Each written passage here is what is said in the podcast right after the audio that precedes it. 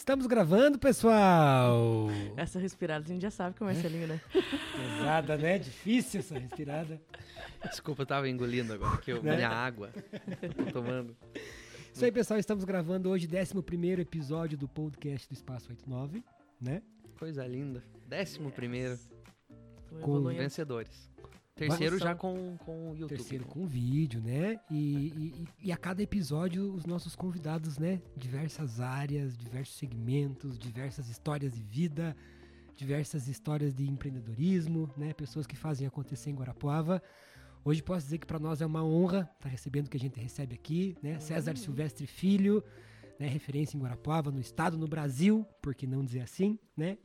Político de carreira, podemos dizer, né? Desde, desde sempre, agricultor, pecuarista, pai, empreendedor, né? Um pouco de tudo, né? Hoje vamos saber um pouco da vida do nosso amigo César Silvestre Filho, né? Mas primeiro vamos boa noite nossos âncoras aqui, ao meu lado esquerdo, Caio Maier. boa noite pra todos vocês que vão, vão acompanhar esse, esse papo. Seja muitíssimo bem-vindo, senhor César. Obrigado. Taline Cruz, suas É. boas-vindas. Boa noite, galera. E vamos em frente. Ó, eu queria deixar registrado aqui. poucas palavras, mas eu tô Ela fala muito pouco. É, verdade, eu não, mas é tentando. exatamente isso que eu gostaria de, de, de deixar, de deixar claro aqui, que no próximo, galera, comenta, a Taline dá as boas-vindas, a Taline dá as boas-vindas, dá Hashtag fala. Taline. Hashtag fala Taline. Tá bom, o próximo eu começo. Aí, vamos deixar marcado isso aí. Nosso amigo César, seu boa noite, seja bem-vindo. Boa noite, obrigado pelo convite. Feliz aqui de estar aqui com vocês. Um astral bacana, um espaço interessante de, de conversa, de diálogo. Bem legal. Gostei. Joia. Caiu meio de paraquedas, né? Tipo assim, vamos fazer, vamos. Vamos, tá, tá, tá. vamos, Vamos, vamos. O que, que é? Não sei. Vamos lá. Não sei, vamos Chegou lá, aqui, vamos não, viu? Eu só vou pagar uma continha aqui antes de começar, pode ser? Beleza. Muito bom, muito bom. Que bom que deu certo. né? César, eu acho que, que- que boa parte da, da- da galera que vai assistir conhece você, mas tem aquela galera que não conhece, né? Só tinha aquela visão César prefeito, né? Vamos começar então assim com um breve resumo. Quem é o César? Cara, o César é um- um- uma pessoa normal. A Taline, que é minha prima, né? Casada com a minha é, esposa da é, e prima, Prima da, da minha tua esposa. Calma lá. Prima da minha esposa, né? A gente convive, ela sabe disso. É, procuro ser uma pessoa o mais normal possível, né? Agora na fase que eu tô sem estar ocupando uma função pública, isso me permite ser é, ainda mais, né, assim, Normal. normal, porque Uhum. tem menos normal. compromissos, Sim. menos, menos obrigações que a gente acaba tendo é, no- durante o exercício de mandato público, onde a gente é muito exposto, muito cobrado. É evidente que isso nos tira né, da, uma- da rotina. Né? Não- dá para dizer que a gente é, que tá, tá normal, porque não tá. É cobrado o tempo inteiro, você é vigiado o tempo inteiro, tudo que você fala, o que você faz. Tem sempre alguém ali prontinho para ter. É, te julgar. Você jogou até levantar a moral, aquele É. jeitinho legal. Aquele, apoio, aquele apoio, apoio, né? Tô aguardando uma agenda para cumprir também, imagina oficial, né? Que eu acho que é uma das coisas mais difíceis, eu sempre digo isso e é verdade. eu- uma das coisas que mais tornam a atividade pública difícil é, é você ser escravo da agenda, que Agenda você oficial, não né? manda Uhum. na tua agenda, você tem que ir cumprindo a tua agenda. E não para, né? Não para e muitas vezes fazendo coisas que são realmente desgastantes. Tem horas que você não quer estar naquele lugar, mas você tem que estar Uhum. porque é a tua obrigação estar. É isso quer dizer que às vezes você quer.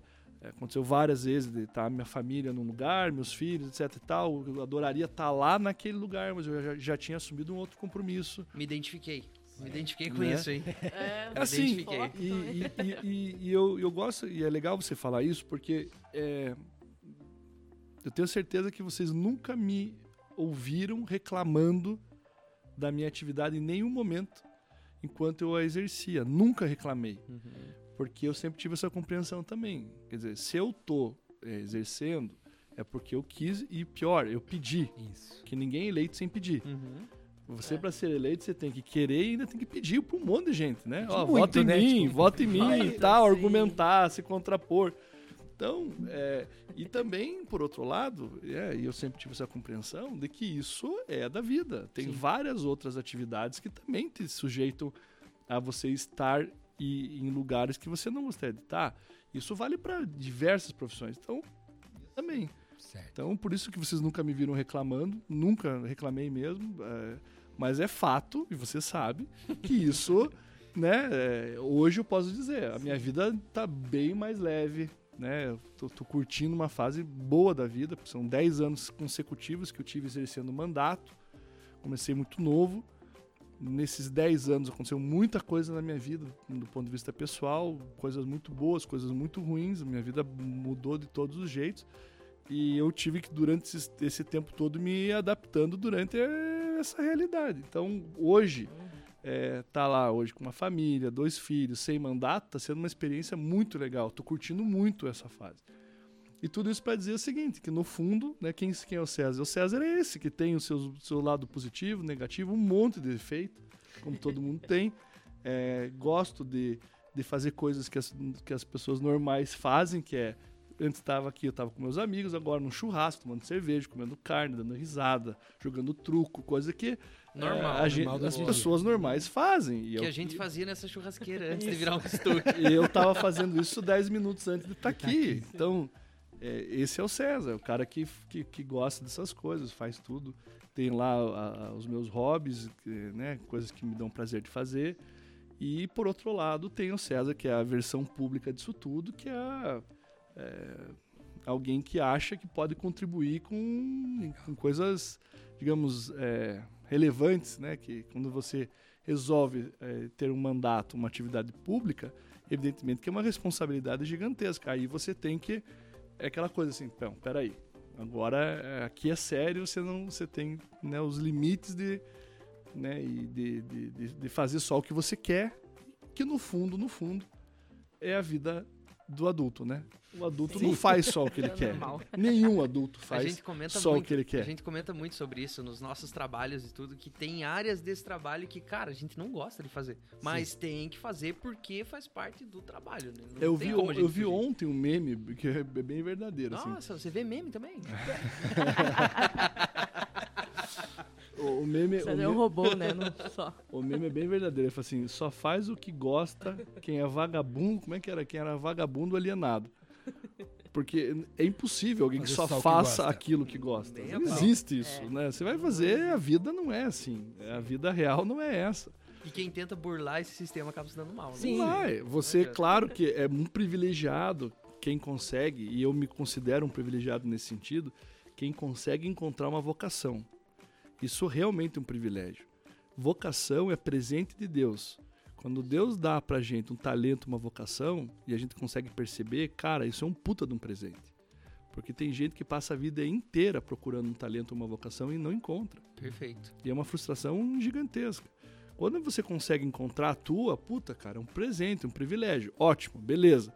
Exercer a tua vocação é um tesão, porque você vai fazer com que o teu trabalho seja menos carregado, menos pesado. Mas isso não quer dizer que você vai passar 100% do tempo só fazendo o que você gosta. Isso é impossível. Sim.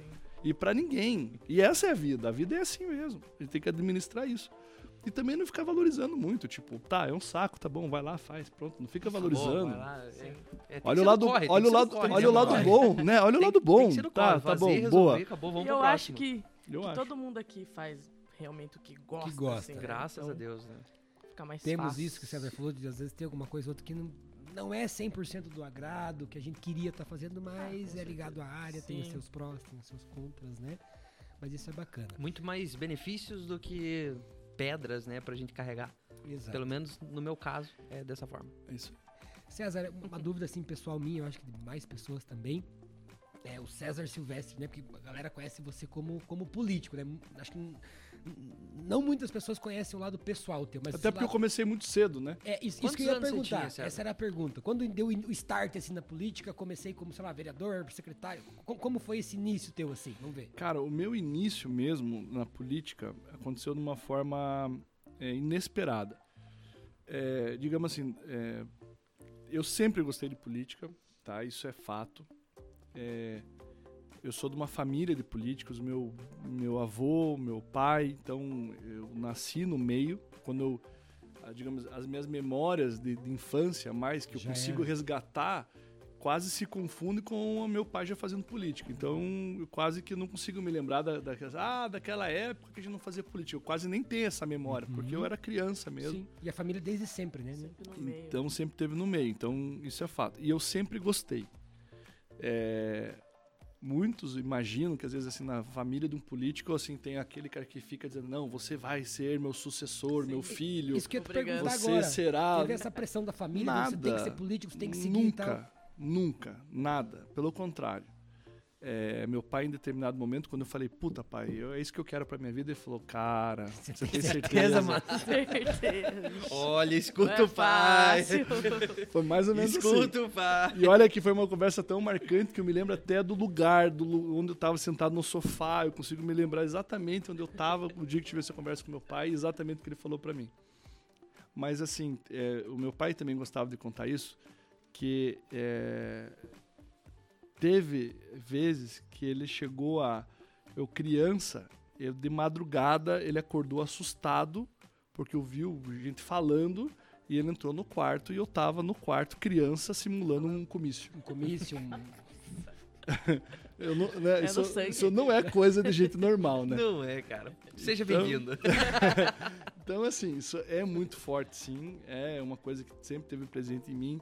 Eu me lembro criança, assim, eu sempre tive dificuldade para dormir, sempre fui meio notívago de passar a noite em claro, de passar ado- adolescente, isso, assim, de ficar a noite motivado, pilhado, porque na minha cabeça, imaginando como é que eu tava num comício, num discurso, num debate.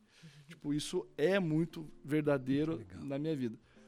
Tanto é que quando eu, o meu pai, em 2002, ele se elegeu deputado federal. Eu estava praticamente saindo da faculdade e ali eu vi uma oportunidade. Ele, era, ele até então era deputado estadual, ele morava em Curitiba. E ali ele se elegeu deputado federal e ia para Brasília.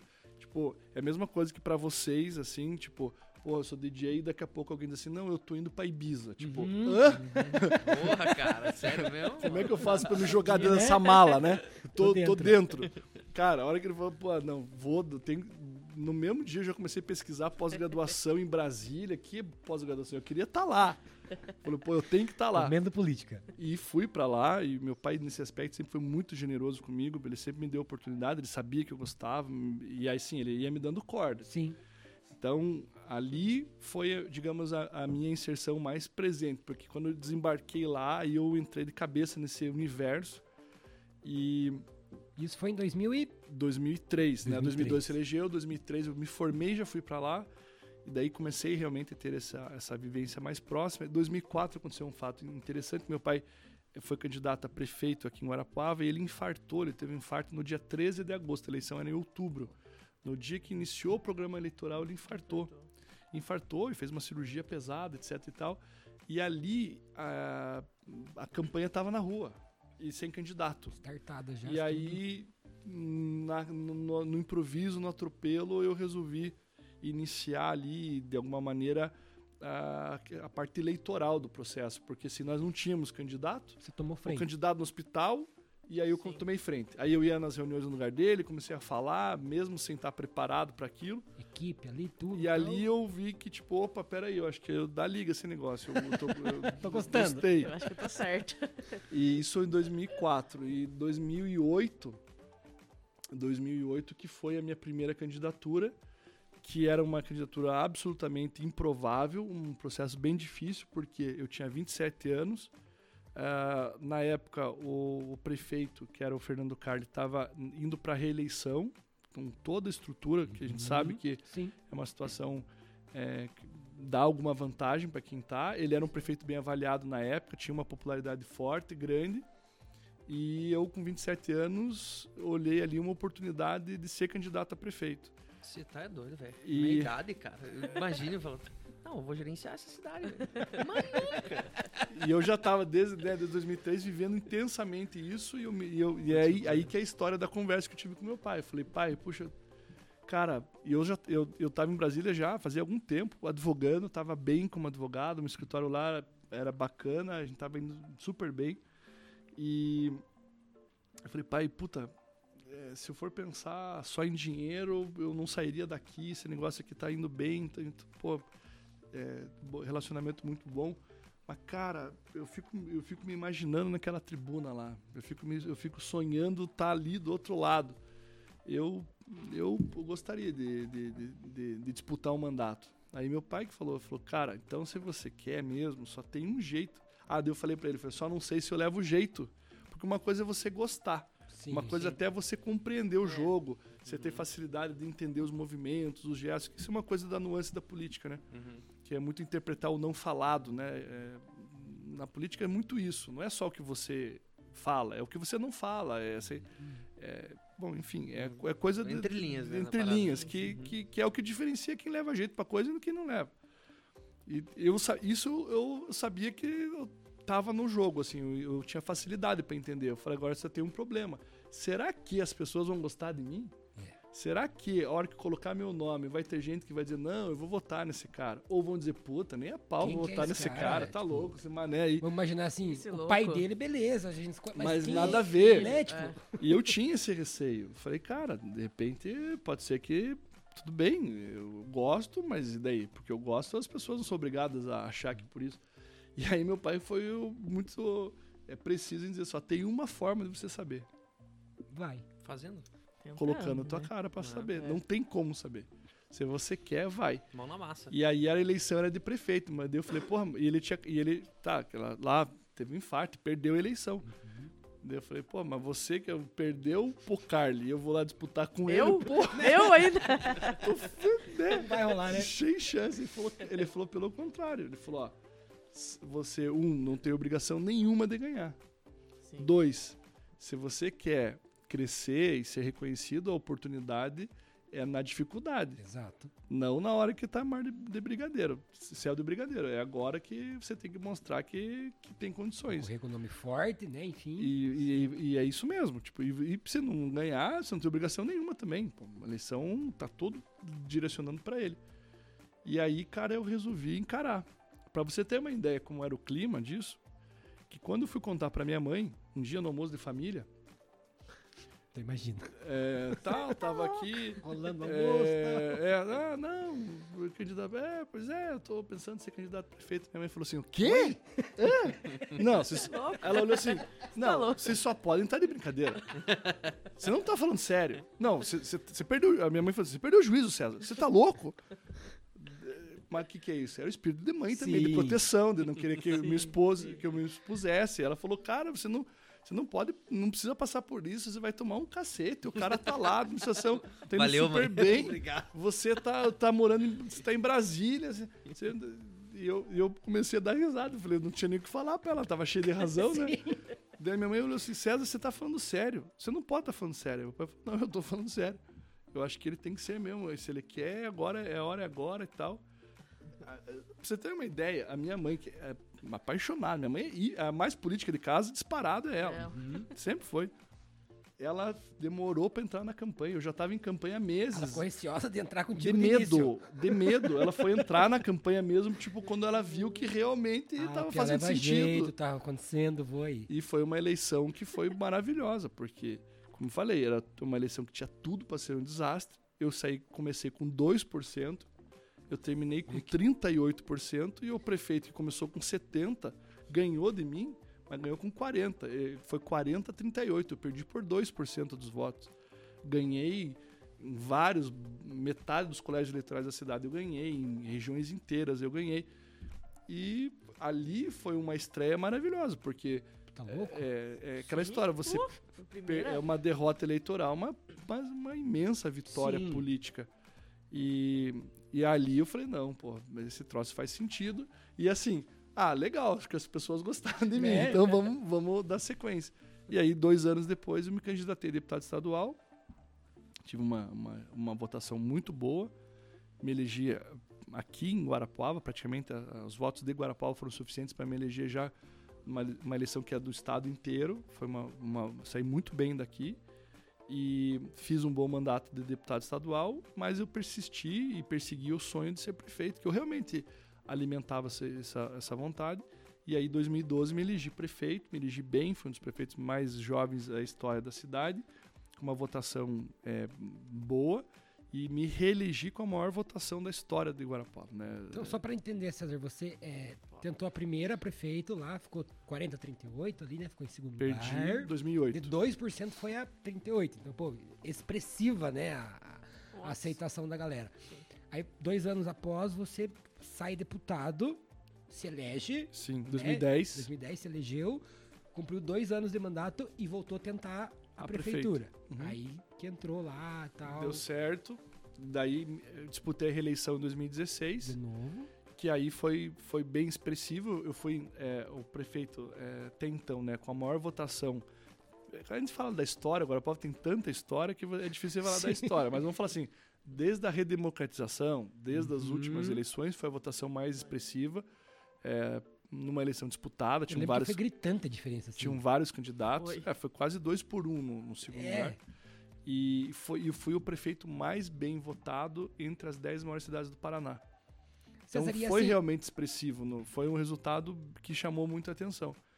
E daí terminei o mandato bem também, terminei agora com um índice de aprovação bom, Sim. é, que para segundo mandato a gente sabe que é difícil, são oito anos, longos anos de desgaste, em plena pandemia, vocês sabem né, o quanto, Caiu no teu o quanto de coisa que- interesse a gente contraria. A pandemia foi terrível. A, a hora que era pra estar baixando o flap, terminando tudo bem, veio um entregar, bomba, sem né? entregar, né? Imagino, Tipo, cara. tudo positivo, avaliação, acho que as contas públicas. É. Tipo, a, a coisa funcionando, daí, pam, a pandemia. É. Tipo, E ainda assim, eu consegui ainda sair com uma, uma aprovação muito boa, provavelmente também uma das maiores do estado, das, das cidades maiores. Então, assim, até aqui tá, foi, foi tudo muito bom. Eu só tenho a agradecer. Muito. Realmente eu me sinto muito realizado a e feliz. primeira que você saiu não foi uma, uma, uma perca, você não perdeu aquela primeira Não, campanha. foi Você estreia, fez uma, né? uma estreia, fez uma estreia. escola, né? Vamos imaginar assim, uma puta aula, vamos imaginar assim, Uhum. tipo, de como, né, enfim. Aí depois a reeleição. é, te- teve muita diferença, assim, tipo, intensidade. Tipo, ah, tô com a máquina na mão, sou prefeito, vou tentar a reeleição.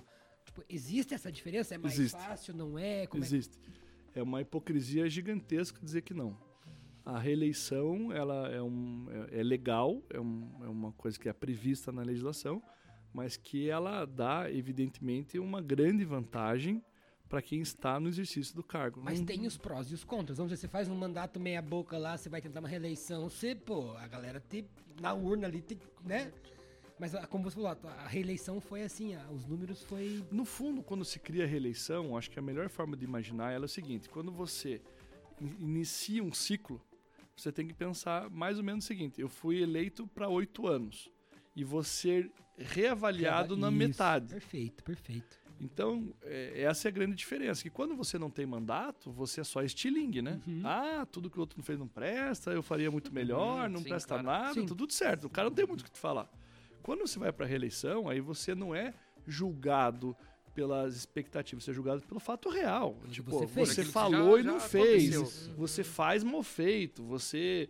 é, enfim, os teus problemas aparecem e são escancarados, né?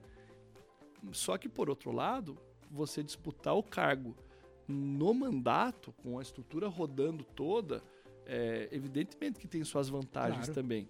Então, isso é fato. Tanto que Mas a, não é fácil, a né? grande maioria dos prefeitos se reelege, dos governadores se reelege, dos presidentes da república se reelege. O Brasil, desde que iniciou com a reeleição, todos os presidentes da república foram reeleitos, os governadores do Paraná foram reeleitos, os prefeitos de Guarapuava foram reeleitos. É, Então é esse quase histórico. que regra geral, né? Então tem sim, é, é quase que uma obrigação você ser reelegido. Mas temos exceções, né? Tem pessoas aí que no meio do mandato fazem coisas, sei lá, e não entregam. E quebra o ciclo, E né? quebra o ciclo, tem isso aí. Felizmente também, né? Sim, porque não é uma via de regra, né? pô, todo mundo se É, reelege. seria muito ruim se o cara também entrasse para oito anos sem. Pô, É, um mau prefeito oito anos, nada. ele atrasa 100 anos da história de uma cidade. Quatro anos já faz um prejuízo, imagina oito. Então é bom. Eu acho que a reeleição. Hoje até eu estava em Cascavel, conversando com o prefeito de Cascavel, fui lá fazer uma palestra na, associação comercial e depois fui almoçar com o prefeito. Nós estávamos falando exatamente sobre isso. Ele, ele, ele falou, César, eu. Ele foi reeleito. Ele falou, cara, eu acho que a reeleição é uma coisa que faz bem. Faz bem para as cidades. E eu concordei com ele, eu também acho que sim. Porque ah, dependendo do que você quer fazer, é, o processo de transformação for maior realmente, for mais profundo, você não consegue fazer tudo num ciclo de quatro anos só. Essa era uma questão até que eu ia te perguntar. Se é, quatro anos é tempo suficiente para você fazer diferença de fato na, vi- na vida daquela comunidade que você vai presidir. Se, exi- se esse tempo de quatro anos apenas vai, vai ser tempo suficiente para você falar, ó, eu fiz isso, isso, isso, isso. Olha, eu, pela vivência que eu tenho, eu digo que quatro anos dá para fazer muita coisa, você transforma muita, muita realidade, mas se você quer deixar um legado mais consistente, não é tempo suficiente. Você precisa, porque é, você, é, a burocracia é tão grande, os processos É. são tão lentos. Era outra etapa que eu ia perguntar sobre a burocracia disso. Por isso que a coisa não desanda, né? É. Por isso que quatro anos não é tempo suficiente. Veja, eu tô faz seis meses que eu saí da prefeitura. Então faz seis meses que eu estou atuando exclusivamente na iniciativa privada. Uhum. As coisas que eu faço na minha vida privada, nos meus negócios privados, eu consigo fazer num ritmo tão rápido que tem horas que eu até me surpreendo. tipo, puta, meu Deus, eu consigo pensar, projetar, decidir e fazer. É assim mesmo, é tão fácil. Quantos anos você ficou eu- na prefeitura mesmo? Desculpa, não lembro agora. Oito, Oito. anos. Oito anos. Oito Oito anos. anos naquela realidade, eu tipo, passei, mais eu passei, trancada, eu passei né? oito anos me acostumando que para uma coisa acontecer demorava um ano entre ter Uhum. uma ideia e concretizar. Porque é tudo muito lento. A, a lei faz com que seja tudo muito lento. Todos os Uhum. processos demoram. É tudo muito enrolado. Então, isso faz com que quatro anos, aparentemente é bastante tempo, mas dentro das demandas que você tem no dia a dia, não é tempo suficiente. Uhum. E eu, se não tivesse me reelegido, eu teria ficado muito, muito, muito frustrado. Porque tinha tanta coisa em andamento durante o processo Que ia ficar pro outro. que o meu sucessor é que ia terminar. É, sim. Ou não, né? Né? Ou- Ou não, o que é É, pior ou ainda. não. O que é pior ainda. Então, para mim, é, a reeleição foi muito importante, muito gratificante, porque eu consegui, na reeleição, consolidar os processos que eu iniciei no primeiro mandato. E aí, ao longo do segundo, fui consolidando, fui fechando, fui finalizando, fui concluindo, fui inaugurando. Daí, quando chegou no final dos oito anos, eu estava realizado, satisfeito. Só que, claro, chega uma hora que você começa a ter outras ideias. Aí chegou um, no finalzinho, eu estava angustiado, porque eu estava com um monte de ideia nova, mas olhava, puta, mas não vai dar tempo de realizar. Infelizmente, encerramos aqui e veio a pandemia. E daí foi a motivação muito que eu tive de trabalhar para conseguir eleger um sucessor, porque eu falei, cara, tem muita coisa ainda para fazer, tem muita ideia boa, tem muita coisa que tá alinhado, a gente não pode fazer uma ruptura agora porque nós vamos perder. Daí que eu me empenhei muito mesmo para que a gente pudesse ter um projeto de sucessão para dar sequência a esse trabalho. E hoje, se vocês pararem para perceber, se você excluir da tua cabeça a pandemia, que é um problema muito sério, e ver, a cidade está bombando em obras e um monte Tá, de coisa tá, acontecendo, tá, que é tudo reflexo do que estava andando já, Uhum. entendeu? E é, isso é uma pena até, porque as, as pessoas estão tão focadas na pandemia que não estão nem percebendo o quanto a cidade está evoluindo. É, isso acaba camuflando muita Cara, coisa. a cidade está inteira em obras. Tá, an- antes da gente até é, passar, porque a gente vai, transi vai fazendo a transição pros, pros assuntos, né? Ainda falando sobre burocracia, cara. César, é, tanto que viveu tudo isso, nessa questão da lentidão das coisas, viveu aquilo é, tomando decisão, mas o César cidadão também, você que compreende as duas realidades, a burocracia demasiada que é, do jeito que é, é necessário ou não? Rapaz, é uma ótima pergunta essa tua. Eu digo que é um mal, é um mal necessário ainda. É, eu, eu pergunto isso porque eu entendo que às vezes pode ser necessário, porque o dinheiro que você está trabalhando não é teu, Sim. né? Então, é, é, é, de que forma você enxerga isso na questão da A burocracia? burocracia, ela via de regra é uma filhota, filhote da corrupção. Já explicou muita coisa. Entendeu? Por quê? Porque muitas das burocracias se justificam pelos malfeitos. Diga, vamos, vamos colocar de forma bem objetiva. Se eu, se eu vivesse num mundo ideal, onde a corrupção não existisse, Uhum. eu não precisaria criar um processo de concorrência pública, de licitação, para comprar um copo. Porque se eu vivo num mundo onde eu sei que não há corrupção, eu poderia delegar para qualquer pessoa ou para uma pessoa da minha confiança, não tem problema, e dizer o seguinte: você vai lá, você vai fazer uma simples cotação, você vai descobrir copo qual é o copo mais barato, E não é só o mais barato. É o mais barato e que atenda ao que eu preciso. Uhum, Que Porque serve. Só mais barato, não adianta ter um copo que na primeira primeira Vai quebrar. vai quebrar no meio, aham. mas um que atenda às condições que eu quero, exatamente como você faz quando o dinheiro é teu. Não é Uhum, isso? Sim, Você, você não necessariamente precisa comprar o mais barato, mas vai comprar dentro daquilo que te atende o que tem o melhor preço.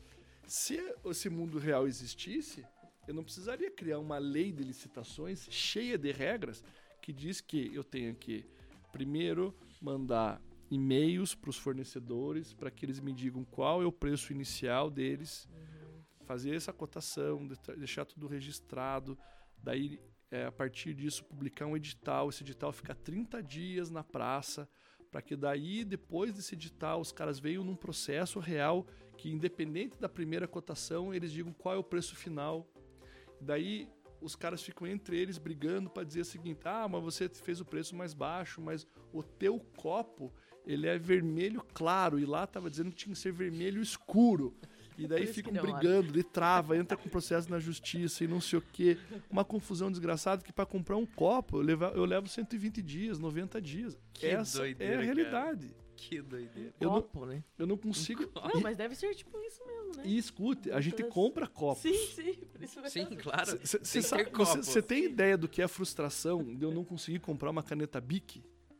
Que tem que passar. Eu né? sei que a Bic é uma caneta barata, eficiente, que funciona, Resolve. que resolve todos os meus problemas, mas para eu comprar uma caneta Bic, eu tenho que dizer que sim- tem que ser uma caneta esferográfica, de pontas, ponto 7, de não sei o que, de tantos centímetros, e daí tem 70 Xing Ling que faz uma caneta parecida com a Bic, tá? Que não é a Bic, que não funciona como a Bic, só que se ele fizer lá no preço um centavo mais barato, a lei me obriga a comprar dele, e não a Bic. Essa é a lei das licitações. É uma burocracia gigantesca. E muitas, muitas vezes, quem não compreende, ou até não quer compreender, porque não tem paciência para querer entender isso, assim, oh, que absurdo, os caras ficam comprando porcaria, porque demora, meio que absurdo, demorar 90 dias para trocar uma lâmpada. É, vai sim. comprar a lâmpada. Sim. E é a realidade. Então, assim, a verdade é que assim, esses desvios humanos de comportamento, que não são só do Brasil, lei de licitação existe no mundo inteiro, porque Sim. isso é desvio de comportamento humano, Uhum. tá? Elas são feitas para tentar limitar esse tipo de desvio de comportamento do cara que vai abusar dessa liberdade de escolher e ao invés de comprar a mais barata, vai acabar é, com- pagando mais do que deve ou comprando uma, uma- um produto ruim pelo preço do bom, que infelizmente acontece. Então, essas leis todas, elas se justificam, essas burocracias em geral, eu estou falando muito de licitação, mas isso vale para tudo. Uhum. As burocracias se justificam muito para tentar limitar, diminuir a, a, a, a possibilidade das pessoas fazerem mau uso do poder que têm.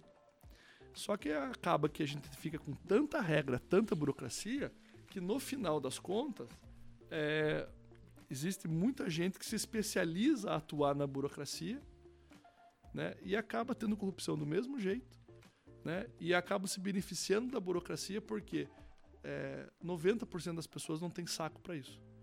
Então tem muito empresário, comerciante dizendo, ah, eu não vou vender para a prefeitura porque aquilo é uma burocracia desgraçada, os caras ficam enchendo meu saco Demora. por causa do negócio, não vou vender. E daí quem que acaba se beneficiando? Aqueles que se especializam a atuar na burocracia, Uhum. entendeu? É quase que um submercado, submercado, né? É um mercado especi- especializado naquilo ali, onde muita gente boa fica fora e no final das contas o resultado não é positivo. Aí você pode perguntar, tá, mas o que que fazer? Né? É, o que fazer ir sistematicamente tentando aperfeiçoar esses processos. É, tentando dar mais transparência, tentando é, trazer mais gente para ficar em cima e acompanhar. Do- aqui na prefeitura nós modernizamos vários processos para tentar diminuir essa burocracia.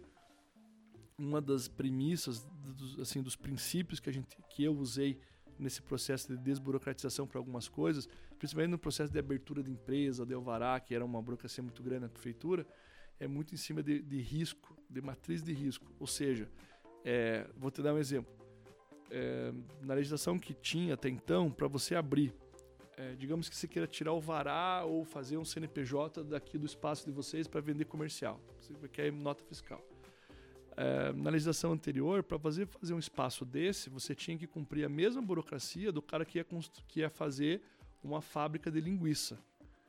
que evidentemente é um processo muito mais complicado, porque você vai manipular alimento, carne, que se você tiver com a carne estragada, Sim. vai ter gente que vai morrer, Uhum. né? E a tua burocracia era quase a mesma, você tinha que ir no, no meio ambiente, você tinha que ir um monte de coisa para você dizer para um monte de gente assim, cara, não vou mexer com nada disso, só vou fazer um ambiente lá para para Gravar gravar as coisas. Mas você tinha que ir em tudo isso. Nós modernizamos, criamos um conceito eh, geral, Quebrando barreiras ali. quebrando barreiras onde o conceito geral é o seguinte, cara, eu tenho que acreditar nas pessoas. Se Sim. você tá me dizendo que você não vai fazer nada disso, então eu não vou ter submeter esses órgãos, ok? Sim. Mas aí eu assumo o risco. Aí é muito em cima de matriz de risco. Eu, eu- eu tenho que admitir que eu estou assumindo risco de que as pessoas podem estar mentindo para mim, Sim. mas que se tiver mentindo, o que, que vai acontecer? Entendeu? Então, por exemplo, se o cara é, falar, eu vou montar uma distribuidora de fogos de artifício, eu não posso fingir que não sei que é, é perigoso e simplesmente dizer, não, beleza, vai lá que depois eu te fiscalizo. Eu tenho que ir lá ver se cumpre todas as normas, porque esse cara pode explodir o quarteirão inteiro Sim. certo? Agora, se é um ramo de atividade onde todos os indícios são de que aquilo não oferece risco para a sociedade, ambiental nem nada, aí eu vou assumir o risco de acreditar nesse cara, eu vou deixar ele sair na frente e posso fiscalizar ele depois, Uhum. entendeu? Mas isso é um exercício, cara. E, e, assim, César, você está 100% seguro de que vai dar tudo certo? Nós assumimos risco quando fizemos isso. Isso é desburocratizar. E aproveitando o teu gancho, César, até a Tali, no outro imóvel que eu morava, lembra lá que a gente iniciou o escritório, Tali? Lembra no outro? A gente iniciou lá, eu fui, tirei o alvará certinho e tal. Com essas facilidades que você falou. A moça acreditou em mim, eu cadastrei tudo certinho. Uma bela tarde nós trabalhando lá, né? Pois não, fiscalização da prefeitura. Olha aí, rapaz. Denúncia, falou, não, é uma rotineira aqui, vamos, né, dar licença. A moça chegou, entrou, viu que era um escritório para atendimento das noivas e tal, tal, tal. Cadê o hidrante de água? Tipo, Cadê o hidrante de água é? aqui, rapaz? Mas eu falei, poxa, né? Até comentei com a galera antes. Falei, pô, fui lá, abri o. Tem a empresa, abri a empresa, tudo, alvará, certo. Foi tão fácil assim, porque a galera faz aquele bicho de sete cabeças. Não, meu Deus, tem que. Não foi. Eu, tipo, liguei, me informei, a moça me orientou, cheguei lá, resolveu, fez, aconteceu. E eu até achei estranho. Falei, pô, mas não tem uma. uma É só visita, né? Não tem um, um vamos lá ver, mas cai muito nisso que você falou, viu? É o voto de confiança que o cara vai fazer certinho. Que bom que você contou a tua história, porque na verdade você é, é, relatou exatamente É. o resultado desse processo, porque não era assim. Antigamente não era assim. Eles tratavam todo mundo igual. Então ele só ia te dar o vará depois de fazer a vistoria. Daí, claro que tem demanda, tem gente, daí Isso, falta carro, fila. daí você ficava 30 dias esperando o cara Encaixar conseguir, na agenda do pra cara. conseguir o teu CNPJ. Quando a gente chegou, mudou isso, eu vou dizer, poxa, mas peraí, se essa atividade em tese e o cara tá me dizendo que não é de risco, eu tenho que acreditar nele. Então ele tá travar dizendo o que não é cara, de né? risco, vai. Só que a fiscalização vai depois. Mas lembra, Thalio, um dia do nada, a gente tava com uma galera lá conversando. E, chegou o e carrinho provavelmente a fiscalização foi lá, viu que não tinha nada Viu? e seguiu o E baile, foi bem né? Foi boa, embora. né? Não, ele chegou, só pediu o alvará, não sei o que. Nessa mesma lei que eu fiz, por outro lado, a gente criou uma punição muito mais severa do que tinha antes. Se Quer dizer errado, seguinte, vamos dizer. eu vou acreditar em você, mas se você mentir pra mim, cara, você fez um mau Acabou negócio. tua vida. Tipo, Aí caça o alvará, Aí- aí suspende, aí a gente fez isso. Então, isso foi é um gesto, tanto que aí eu recebi prêmio é, nacional por conta desse, desse programa que a gente fez, que, que foi um programa de mudar a- as matrizes de risco, tentando desburocratizar, mas a gente assume risco, porque claro que pode ter um energúmeno lá sim, que que não vai vai fazer um ser. negócio que é atividade de risco, sim. o jeitinho brasileiro. né? É, de querer ganhar uma varada de uma hora pra outra, daí não cumpre norma nenhuma e dá um. Vai dar nada. Dá um E eu Não lembro vai, que a vai dar moça, nada. a moça ela Ah. falou assim, "N- não é uma, como é que diz assim, não é uma, uma, uma, uma- uma fiscalização, uma visita, é uma visita. Uma conferência. Isso, a gente fazer uma visita pra vocês aqui, eu quero ver lá o teu alvará, tuas coisas, eu te mostrei e tal, ela conferiu ali. eu te- Não sei se você Falou, lembra. valeu. Não sei se você lembra, mas provavelmente você é, muito, né? Se, se, se o processo tramitou normalmente, é, você assinou em determinado momento um termo de responsabilidade onde você diz assim: eu é, é, me responsabilizo pela veracidade das informações que eu estou prestando. Sim. né? Isso não- também não tinha. Porque também tem isso, o cara colocava lá, é, tá, é, ops, ah, me, me equivoquei. Não, É. tá bom. Então você tá me dizendo que a tua atividade é essa, eu vou acreditar em você. Agora você assina aqui, porque você também pode responder criminalmente por é, prestar informação falsa. Falsa. E inclusive, a gente, dependendo do porte da empresa, essa responsabilidade vai para os contadores também. Que também é, É, um alguém outro que- filtro.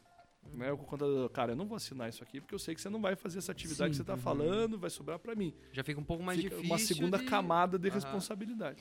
E uma outra coisa que eu acho que foi no teu mandato que assim pegou preço foi o a agência do empreendedor, né? Uhum.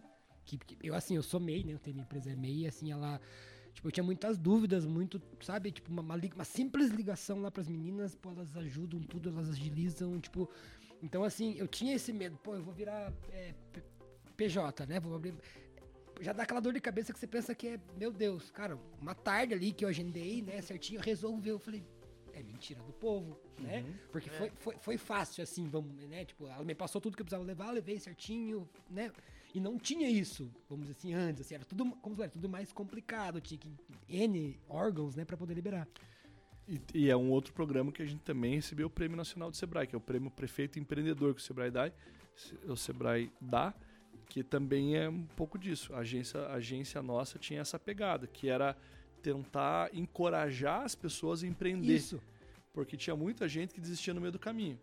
Né, O cara quer empreender, ele teve uma ideia, ele recebeu lá uma rescisão do, do emprego dele, recebeu uma graninha do FGTS, uma herança, tem Vai um dinheirinho, tá com tesão do cacete para montar um negócio. Daí ele demora 90 dias na prefeitura para conseguir vará. Já era. Você sabe o que acontece? Já torrou em o- mano. o ca- Já tô ruim, era, velho.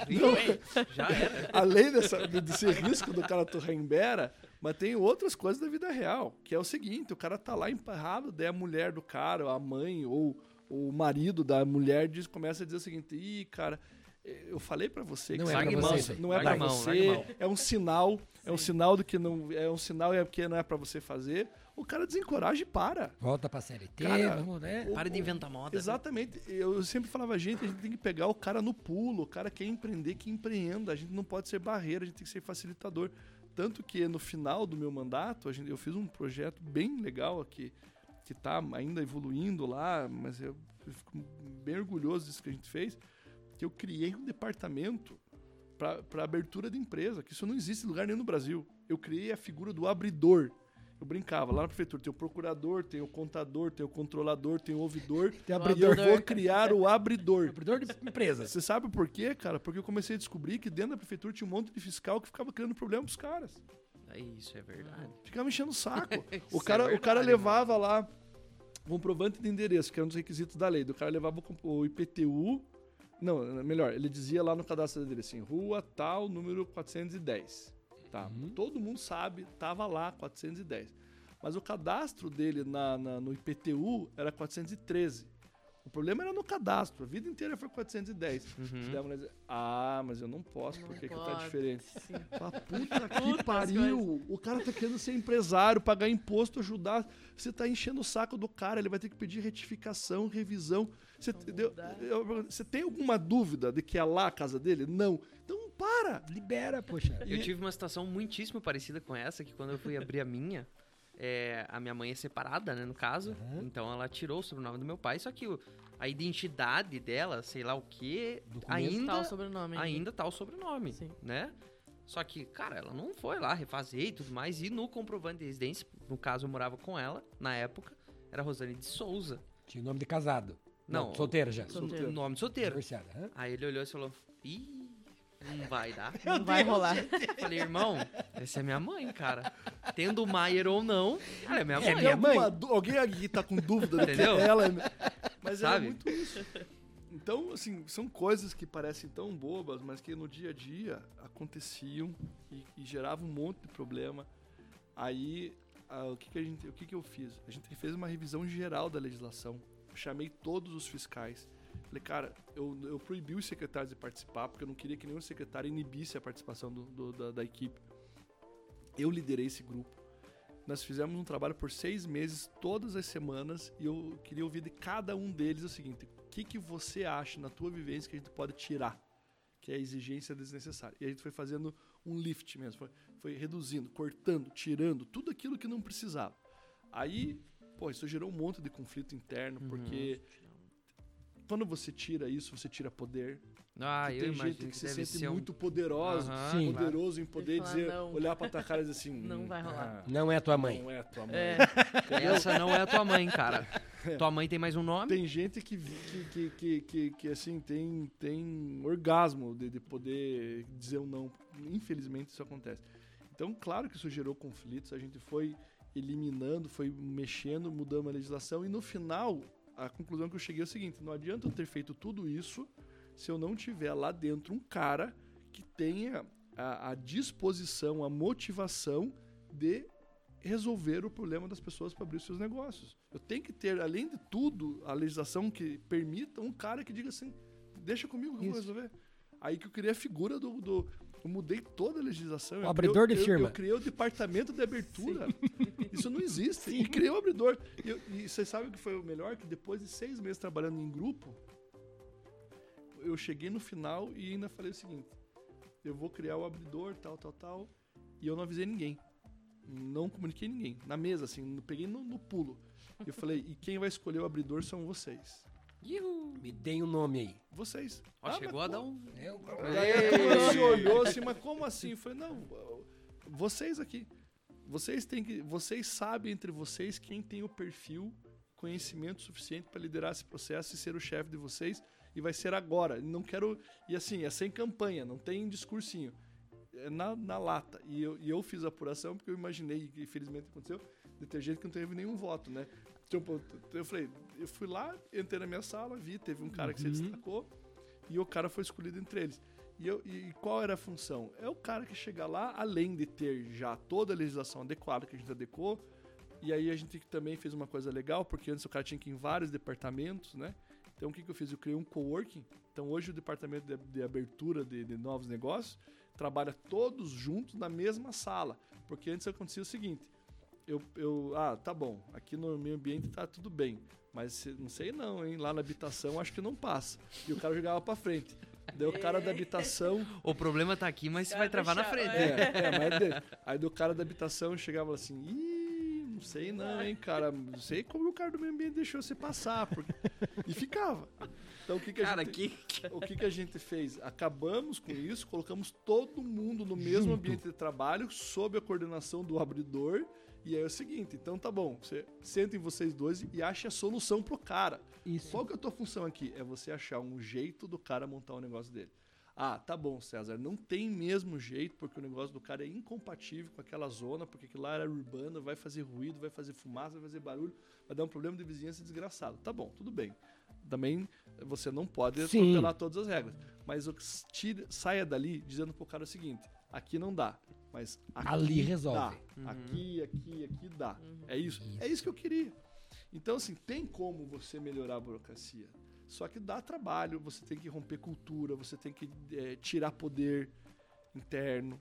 É, parece bobagem, mas isso é muito forte. Existem em todas as organizações. E eu lembro que uma das facilidades que a gente teve, posso dizer facilidade, porque foi todo aquele processo de iniciar ali o, o CNPJ, né, e coisa e tal. Passei do lado, acho que é do protocolo, que fala, a moça falou, ó, vai demorar uns dias pra ficar pronto, mas tá aqui o teu CNPJ. Com esse número aqui você já tá ativo, Já você já, pode- já, já vai trabalhar, Emitir filho. nota fiscal Isso, e já- vai pra vida. Isso, tipo, vai demorar a papelada ficar pronto, porque tem lá o trâmite, mas viu, você já tá apto.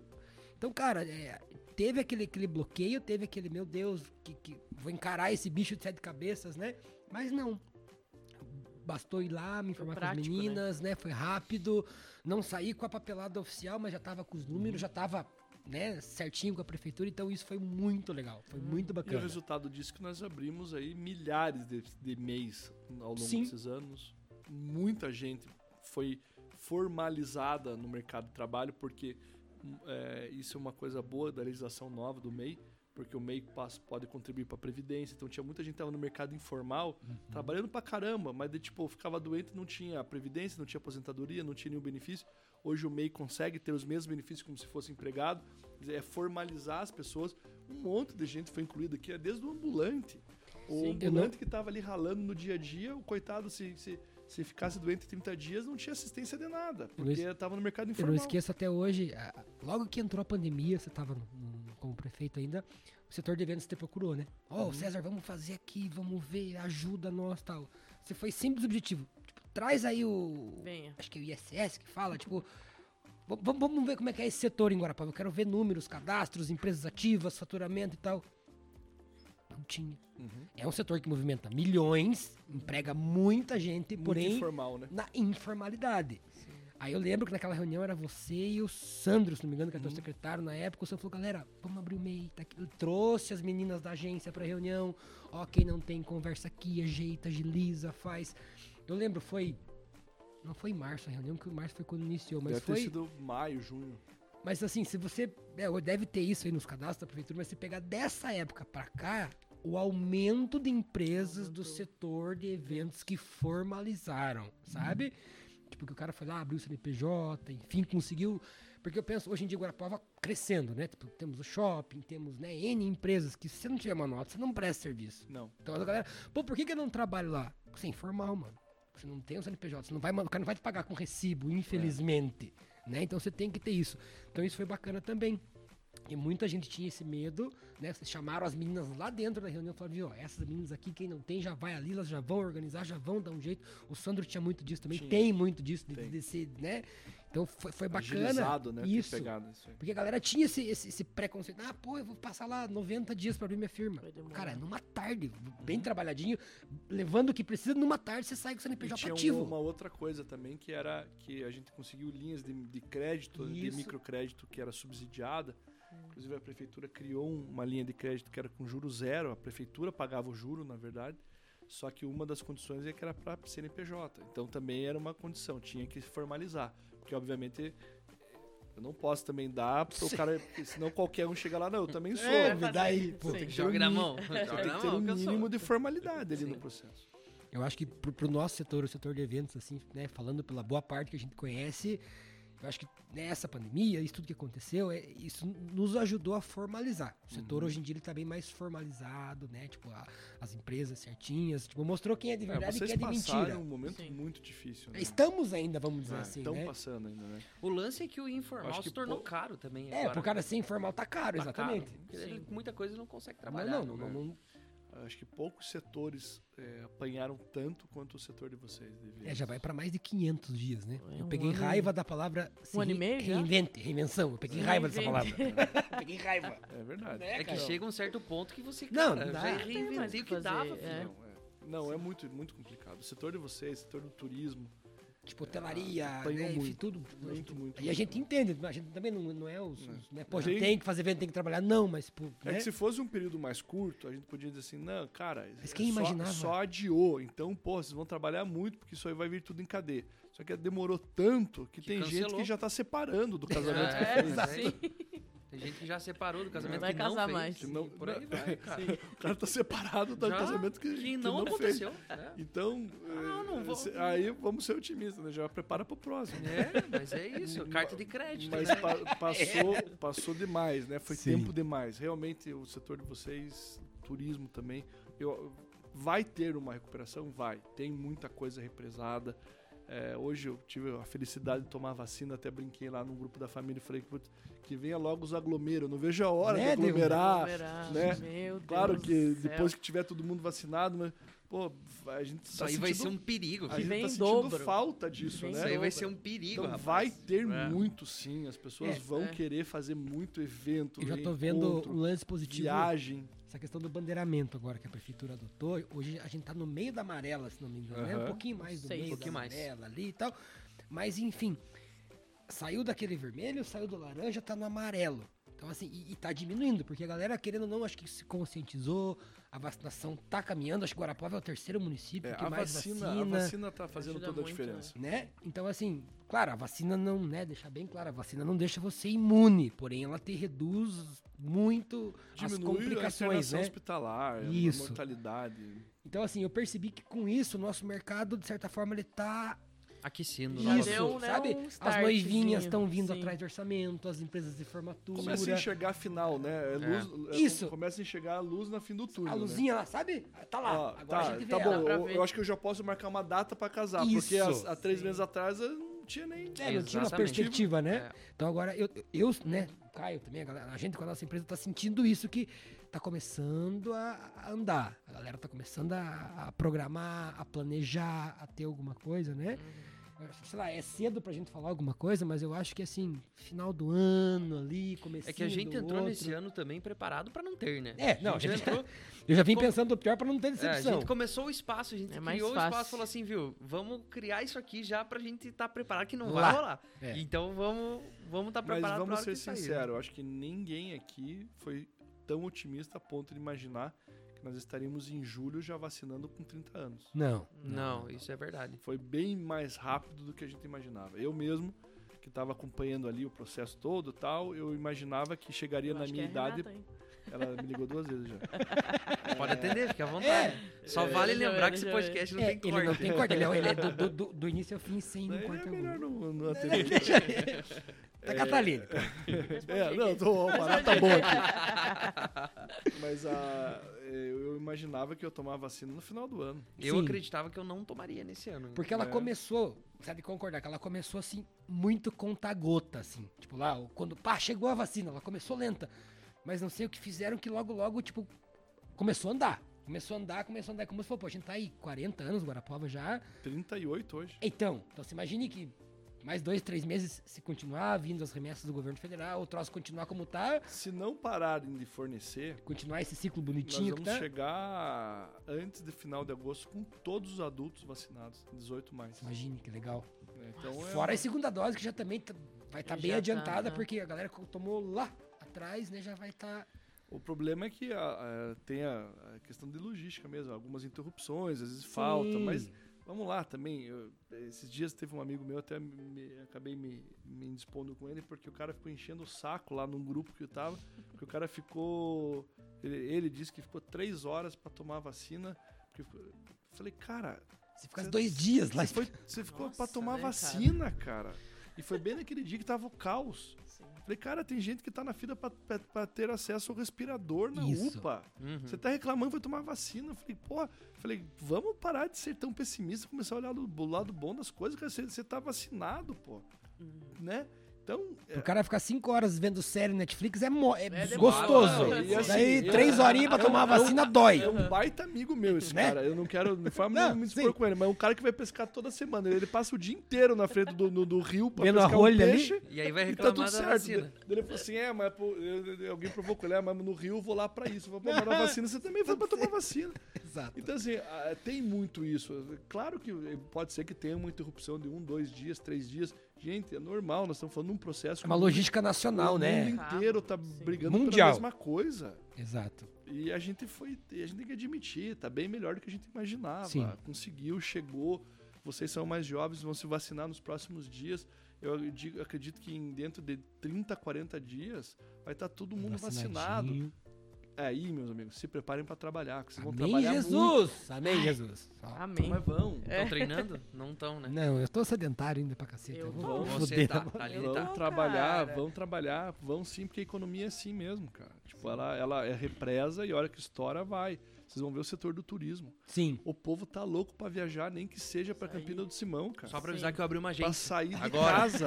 Pra dar, né? o cara quer sair de casa, ele quer ir visitar um parente dele no Goshin pra sair da rotina dele, porque o cara não aguenta mais com esse mimimi de, e essa realidade que a gente tá vivendo, que E- não e- pode ir, não pode. O cara vai querer sair da, do, do, do local dele. de E até algum pra, jeito. pra nossa prefeitura aqui, né? é, até você deve ter acompanhado isso, nessa gestão nova tem agora a Secretaria de, de- de- de Cultura, né? Ali Uhum. e tal, pessoal, eventos e tal. Então imagino que essa galera tem de, de- de- de- de projetos, de Ideia, ideias, sim. de Inclusive, eventos. gostaria de dar os parabéns. Porque hoje eu recebi um e-mail sendo convidado. É, Eu eu, eu recebi, também, a eu Tarene falei falou pra ele, lá de um grupo do WhatsApp que vai manter todas as informações Isso aí também. do setor audiovisual, fotografia, Isso. artes e cultura Sim. e etc e tal, pra, pra gente estar sempre É, isso que eu ia falar. Gente, informado. eu, pelo menos, não, não, não mandei nenhum dado meu e, e, assim, Eu você ser mandei. notificado Eu pela prefeitura. Então quer dizer que estão trabalhando, que estão indo atrás, que, É. pô, essa, a Taline faz acontecer, o Caio faz, Por o isso- Marcelinho faz, vamos mandar Sim. lá. Por isso que eu quero dar os parabéns É, mesmo. não é puxar eu- saco, viu? Quando acontece, acontece. nada. Quando funciona, é. Não informei nada e hoje eu fui Também notificado por recebi. Ou isso. seja, Aham. tem inteligência no processo, tem informação, né? Você Alguém entendeu? É. conseguiu Exatamente. filtrar dado importante e Então- chegou até vocês. Então você imagine quando voltar essa galera que tá com todos esse, esse- esse- esses dados, essa, essa, essa, essa correria, né? Pra acontecer. Então, assim, você falou, lá no fundo tá aquela luzinha, agora ela apareceu. É. Então agora viu. Vamos aí, né? Deus quiser carnavalzão, vamos estar todo mundo nas Ah. marchinhas ali nos bloquinhos.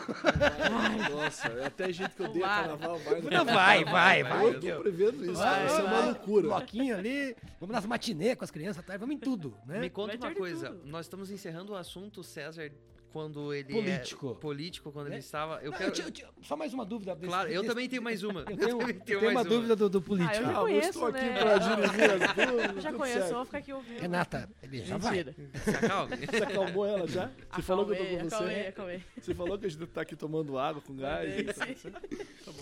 O que, que é Ela vai minha acreditar muito. Eu. Sim! A minha dúvida, César, era assim, você falou que, né, tipo, ah, terminou teu cargo lá e tal, beleza. Mas assim, o César não desligou da política, né? Você acha que tem um, um cargo num partido, você é um representante, um líder, eu não sei como é que funciona, como é que diz isso, mas você é, é frente de um partido, eu imagino que, tipo, por mais que você não esteja exercendo teu cargo público como prefeito, vereador, deputado, enfim, mas você tem os teus compromissos lá com o partido. Então, tipo, vamos dizer assim, você não tá no cargo, mas a atividade política ainda continua. Você tem os compromissos do partido ou não? Tem. Como funciona? Tenho, tenho. Tenho e eu, eu preparei a minha saída do, do- da prefeitura para isso, porque eu gosto de política, como falei Sim. desde o início, é, acho que é uma coisa que me realiza muito. E eu tive é, o convite para ser o presidente estadual de um partido, que é um partido que hoje tem os três senadores do Paraná estão nesse partido. Ele tem sua relevância no, no- no estado e então isso foi tá sendo legal. Hoje, por exemplo, é, eu, essa semana, né, a gente tá aqui. Eu vi que você postou uma coisa de, de Cascavel, acho que É. foi ontem ou hoje que você É, tava. tá, é, não sei quando que o programa é, vai ser. Segunda-feira às oito. Segunda, mas né, a gente tá gravando hoje aqui quarta-feira à noite. Aham. Então, é, eu passei segunda, terça e quarta fora daqui fazendo ação Agenda oficial partidária. do partido. Segunda e terça fiquei em Curitiba, quarta-feira passei o dia em Cascavel, aí fazendo essa ação é, político-partidária, ou- mas de uma, uma forma que é, é legal porque não tem mandato, entendeu? Não é exercendo cargo, é Mas fazendo existe uma agenda oficial desse existe partido, uma, dessa... Existe uma agenda. Hoje, por exemplo, hoje de manhã eu estava reunido com a Associação Comercial de Cascavel, com as principais lideranças empresariais de Cascavel. Durante eh, o, o almoço, eh, almocei com o prefeito da cidade, com outras lideranças, vereadores, etc.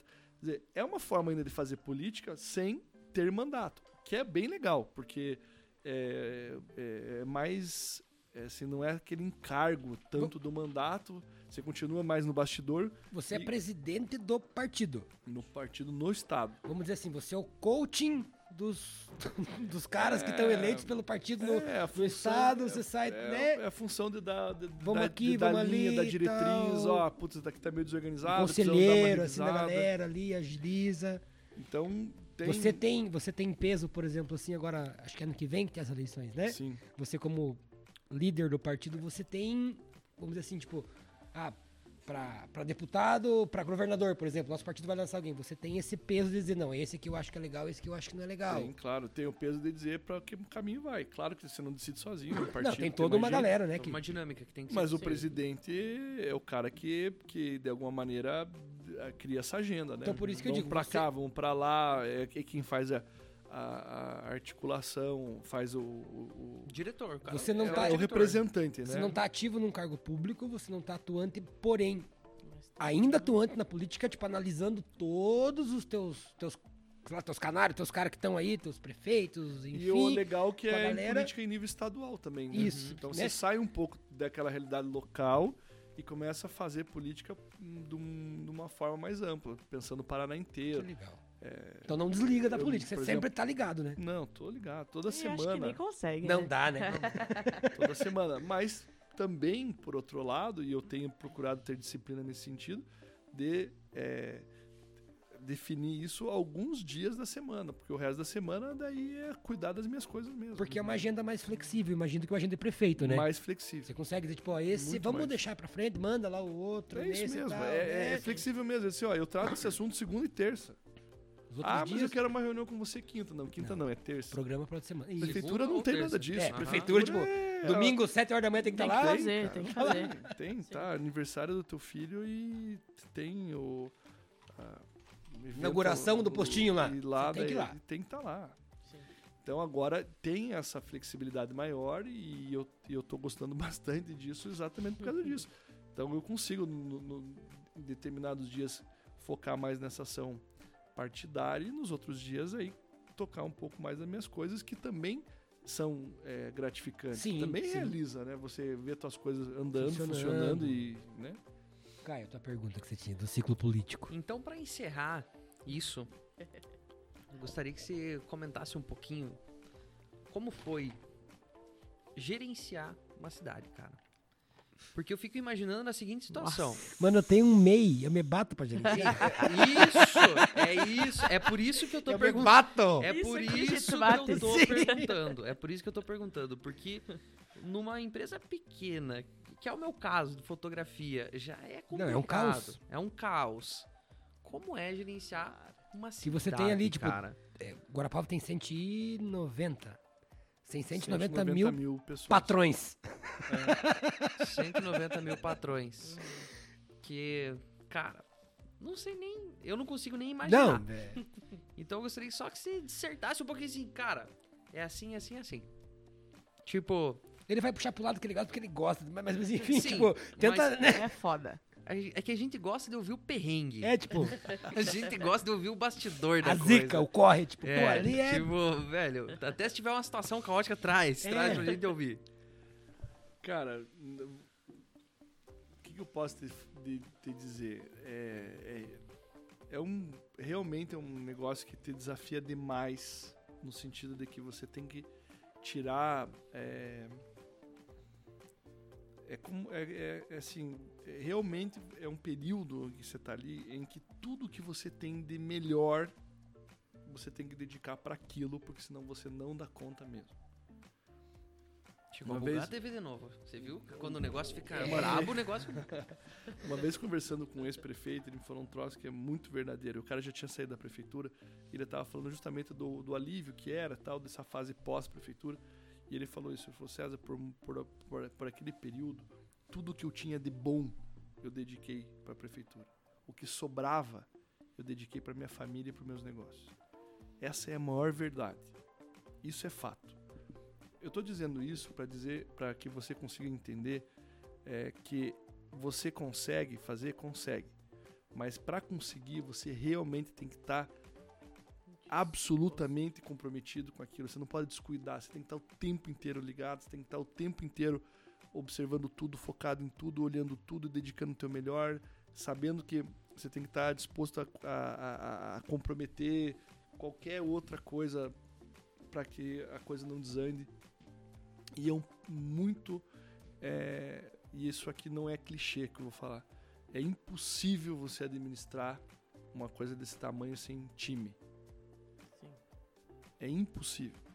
Então hoje, talvez vocês que estão falando assim, eu sou MEI, tô uma pequena empresa, você tem uma dificuldade que muito está sobrecarregado ainda em cima exclusivamente de você. Uhum. Quando você consegue é, montar um time, não é um- uma equipe de trabalho, é time mesmo, é, é gente, todo mundo remando para o mesmo lado. E aí, acho que isso que diferencia os bons dos maus, os, os que são vencedores, dos que acabam é, é, né, sucumbindo no processo. É o cara que tem a capacidade de montar um time de pessoas comprometidos com o mesmo objetivo. Liderança, né? É liderança, Total. é saber cortar quem tiver que cortar, é motivar quem tiver que motivar, Delegar o que tem que é, é delegar. tirar de você o que você tem de melhor, sabendo Uhum. que ninguém é perfeito. Gestão de talentos pra entender o que, que a Taline faz de bom e entender que entender que entender que todo mundo tem seus, seus pontos eh, fracos e, e positivos e é liderar esse time e montar esse time. Se conseguiu ter time, cara, a coisa começa a andar. E aí eu te falo, é questão de escala daí. A partir do momento que você tem time, é escala. Hoje eu digo pra você, eu na condição que eu tenho hoje, na experiência que eu tenho hoje, eu digo que administrar uma cidade de 10 mil habitantes ou de 1 milhão de habitantes é só uma questão de escala. Uhum. E eu te falo isso porque um dia eu, eu tive a oportunidade de, de me encontrar, participei de um jantar com o prefeito de São Paulo. que Na época era o, é o Gilberto Kassab. Pô, toda vez que eu, que eu vou para São Paulo de avião, que a gente tá chegando em São Paulo, que a gente vê aquela imensidão de casa, aquilo que não acaba, né? Você passa Aquilo é um 20 mar de pedra, você né? passa bicho? 20 minutos, né? 20 minutos sobrevoando casa, casa, casa, casa. Falei, Meu chegar. Deus do céu, como é que alguém administra isso? Imagine quanto, como é que o cara faz para administrar os buracos na rua. Não, não, Sim. Mas é, é aí que eu penso, cara. Por isso que eu perguntei isso, velho. Tá. Imagine, cara. Então, o que você pensa eu também. Eu, eu perguntei para ele, falei, cara, como é que faz? E ele me falou isso. E, eu, e eu tinha acabado de me eleger prefeito. Ele falou, César, é, tudo é uma questão de escala. E hoje eu, eu, eu compreendo exatamente o que ele falou e te reafirmo. É uma questão de escala. Tendo time, sabendo delegar, onde cada um sabe qual é a função dentro do processo, é uma questão de escala.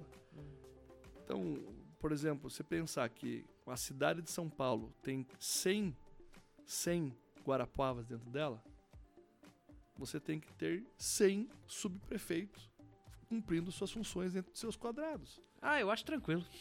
Nossa. Eu acho sus. Mas vamos imaginar, mas é César, uma questão de nas cidades maiores tem as subprefeituras que auxiliam, né? É isso. Você não teve isso aqui. Mas porque Sim. não, mas porque não, não tem Não precisa. necessidade. Se Mas, mano, é tivesse, do- viu, é, Guarapova é, que nem fala, é esparramada, né? é esparramado. Ela é tipo. É esparramado. você né? Que tem que- continue assim, É, né, cara? você tem que saber de, de cada assim. vírgula. Tipo, a estrada lá do É. Caixa Prego, a outra lá não sei da onde. Mas você tem os teus. Tem.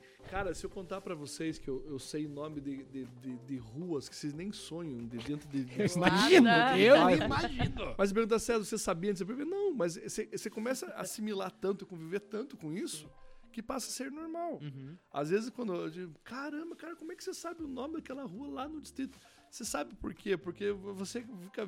Você 20 vezes viu aquele negócio e falou. Oito aquilo. anos aqui escutando Tá lá. tudo, né? Você assimila. Mas a partir do momento que você tem um time, time de verdade, pessoas que estão ali e você lidera esse time, cara, a coisa vai, flui. Agora, tem sua dificuldade? Tem, porque formar o time é uma puta de uma dificuldade. Cara, você lidar com gente é complicado. Uhum. né? Uma das maiores dificuldades que eu tive no meu primeiro mandato foi exatamente essa, foi conseguir conseguir montar é, é, uma equipe coesa. Tinha muito conflito, muita Uhum. briguinha. Isso vai minando, vai, vai desgastando, desgasta você. cria- Cria aquele clima de merda que você faz uma reunião, um no olho na cara do outro. Ninguém fala Cara, nada. Entendeu? sim. Porra, isso é o pior dos mundos. Isso é, é, o- é o- é a fórmula do, do fracasso. Por outro lado, quando você consegue montar um time de pessoas onde elas se gostam. Entendeu? Porra, um Sim. gosta do outro, quer ajudar. Puta, cara, ó, tô te avisando, eu vi um negócio lá, cara. se- é, pô, eu passei lá, tem um buraco, cara, vai lá, arruma o buraco que vai sobrar pra você. Aí você tem time, Uhum. entendeu? E aí vai, cara. Eu- aí é é realmente uma questão de, de, de você conseguir manter o foco, né? É, é- é gerenciar isso. Você vai com o tempo tendo mais facilidade, porque você já sabe aonde que também você tem que ter mais cuidado, aonde que, você tem que estar mais atento, outras áreas que você sabe que ali não te dá problema, então deixa correr mais. Isso, isso é o tempo mesmo, é experiência. Né? Ninguém vai te ensinar, Vai é percepção calejado. percepção. É, a- apanhar, você apanha demais, e é óbvio que em cada surra que você toma, você tem um aprendizado, isso é normal. Eu entrei na prefeitura, eu, eu tinha um- uma coisa que me, me fazia sofrer muito, que era aquela coisa de você querer é, agradar as pessoas o tempo todo, de agradar todo mundo, e Sim. ser reconhecido. Impossível. E aí chega num ponto, mas, e, cara, é, é, um- é uma vivência que você tem que passar. Uhum. Até o ponto que realmente você assimila e entende que você não vai agradar todo, Todo mundo. mundo. Que você Sim. não tá lá pra agradar todo mundo Sim, porque você não é cerveja, Claro. Sim. né? Mas a gente não é assim eu, também, tenho, né? eu tenho essa, é eu assim tenho essa também, né? pira também. tá? Mas isso é um processo, é, é da vida, é do amadurecimento, é, do, do- da- é da- do, do teu grosso, teu couro engrossar. Sim. E aí tem uma vantagem, que a hora que você assimila, você se liberta. E aí você diz, cara, não, é, é por aqui que eu vou. Ah, a gente não vai gostar, tá bom. Mas eu sei que lá na frente é o caminho certo. Então é por aqui que eu vou. Se eu for contar para vocês que teve obras, por exemplo, a 15, a 15, eu acabei de voltar de lá, a 15 Nova, trecho do alto da Sim. 15, que Aham. sai lá na 2000 lá. BR-277, Uhum. passando pelo 2000. Cara, nós tivemos que desapro- desapropriar 73 terrenos. É, nenhum foi judicializado, mas nós tivemos que negociar com 73 caras onde a avenida entrou no terreno do cara. Tirando muro, tirando gradil, tirando capelinha, tirando canil de cachorro. 73 casas. Quando eu falava que ia fazer, né? os caras diziam assim: você tá louco. Se eu cara." fosse teu assessor, eu ia ter chamado de louco. Falar, pô, o cara mora a vida inteira, você quer chegar e cortar metade do terreno dele, você é louco, mano. Vários falaram isso. Você é pra mim. louco? Vários falaram pra mim. E gente da minha equipe Sim, que que queria o meu bem. Cara, não faça isso.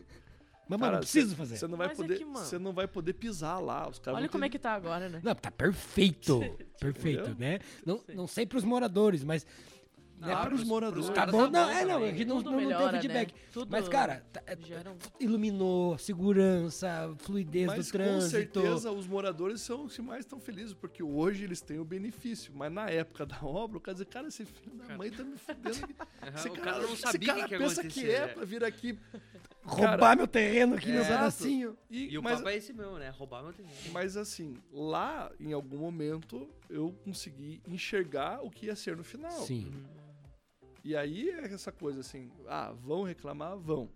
Mas, cara, não, não- eu vou desagradar 73, mas vou, agra- vou, eu vou deixar um legado pro resto da cidade ao longo dos próximos anos, porque eu precisava criar aquele eixo. Sim.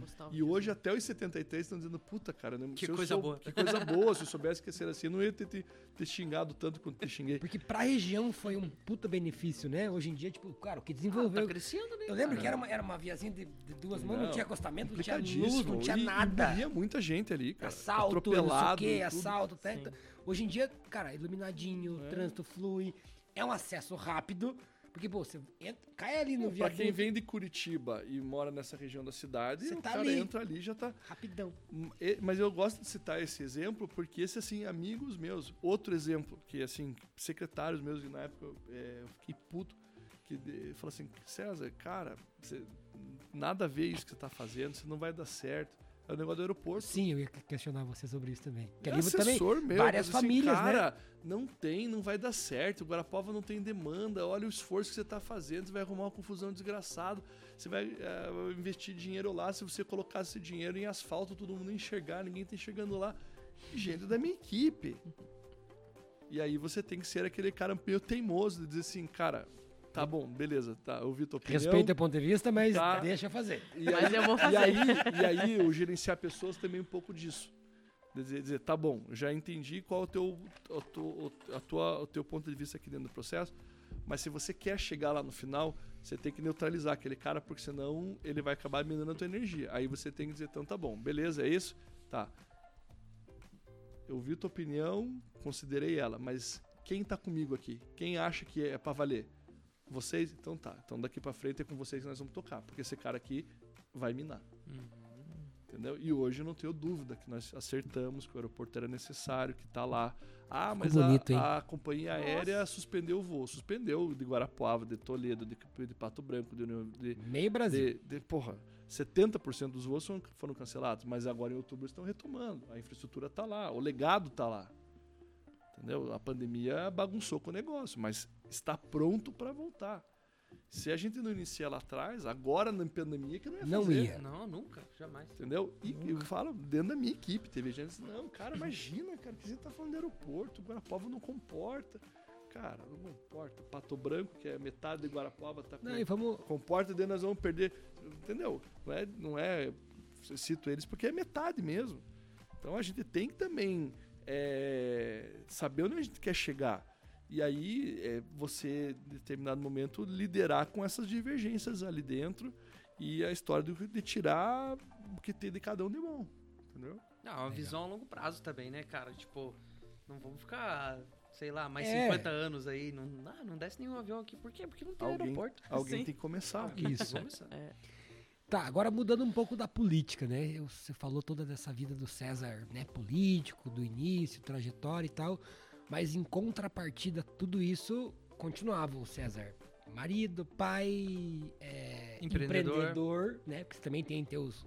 é, Vamos dizer, além da política, que negócio você não tá exercendo a política, você tem que ter uma, né, uma fonte de renda, você tem que ter o teu negócio. Então, com toda essa agenda conturbada do prefeito, com toda essa agenda oficial e tudo, os teus negócios nunca pararam. Você também, em contrapartida, né?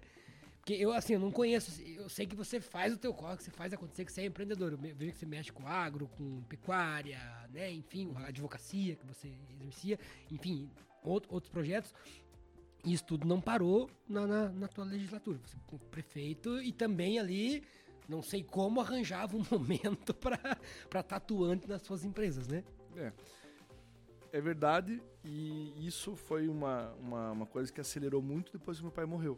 É porque acho que a responsabilidade sobre você também aumentou. É, porque assim, como eu sou um cara que sempre gostou muito de política, eu comecei cedo, então, é, assim, a vida da gente é uma quando a gente é solteiro, não tem filho, Sim. não é casado. Então, pô, eu comecei a fazer política solteiro, sem filho, a, a responsabilidade era, era, era, era, era só manter a, a minha necessidade, entendeu? Se eu dormir, dá, se não dormir, não dá, se comer... não- Então, o nível de Eu lembro da primeira gravação que nós marcamos. Me perdoem, gente, mas é aniversário da filha, eu preciso estar lá, né? Enfim, uma coisa que Porque lá... eu acho que, ó, se a gente falasse tem que fazer, ele iria. Não, vir, você falou, ó, Né? Por causa dá da- pra desmarcar? agendas. Dá, porque se É, não claro. der, gente, eu vou. Você falou, a Catarina encaminhou o áudio. Ó, se não der pra desmarcar, eu vou, mas se der pra nós fazer numa outra oportunidade, aniversário da minha filha hoje. Então deu, pra entender que você é um cara assim, tipo, tamo comprometido, tamo comprometido. Se não tem opção 2, vamos fazer, né? Então como é que, como é que foi isso aí? Não, é... Como eu comecei a fazer política muito, desde- muito cedo. Mas o então- teu negócio também começou muito cedo, como você falou, advocacia lá em Brasília. Sim, é, advocacia, mas, por exemplo, pra mim, pra minha realidade, a advocacia era mais do que suficiente. Eu, eu ganhava com 20 e poucos anos de idade mais do que eu ganhava como prefeito. Uhum. Por isso que a tua mãe se na mesa. Ei! Entendeu? Porque, Seu maluco. Você é maluco, rapaz. porque eu estava inserido no mercado que é extremamente interessante lá em Brasília. O Eu tinha negócio uma funcionando, articulação, a coisa bonitinho. estava bem, estava indo, tava indo bem realmente. Só que assim, eu, gost... eu a política realmente era algo que eu queria fazer, era uma opção de vida, não Sim. era um emprego. Era uma opção de vida. E naquele momento eu cheguei até a abrir mão disso para ir por outro caminho. É, Só que assim, eu tava ali exercendo mandato e não tava muito preocupado. E meu pai sempre é, me falava, filho, eu tenho uma preocupação com você. Você é, você é tarado por política, você só fala de política, você só pensa em política, mas você é, vai casar, você vai ter filho, e política você, hora tem mandato, hora você não tem mandato, uma hora você pode perder uma eleição, você tem que organizar a tua vida, você tem que começar a pensar em outras coisas também, tem que mediar, é, você tem que começar a pensar é, o que você vai fazer depois da política. Meu pai sempre falou isso. E é aquela coisa, quando você tá tão envolvido, tão inserido, você tá, tá bom, a hora, uma hora eu penso nisso. Só que isso, uma hora para outra, meu pai morreu, e aí, e as, assim, as coisas da família, é, quem sempre cu- cuidou é ele. Eu era mais focado na política mesmo. E daí, isso, de um dia pro outro, foi uma ruptura que me fez também a- aí ter que assumir as coisas da família do ponto de vista de negócio, das coisas que a gente tem na, na- na Uhum. área do agronegócio. E isso foi, é, de certa forma, importante, porque também aí antecipou, digamos, essa responsabilidade sobre esse segmento. e em tempo de eu me preparar para a saída da prefeitura. Porque isso foi em 2018, Uhum. fui sair da prefeitura em 2021.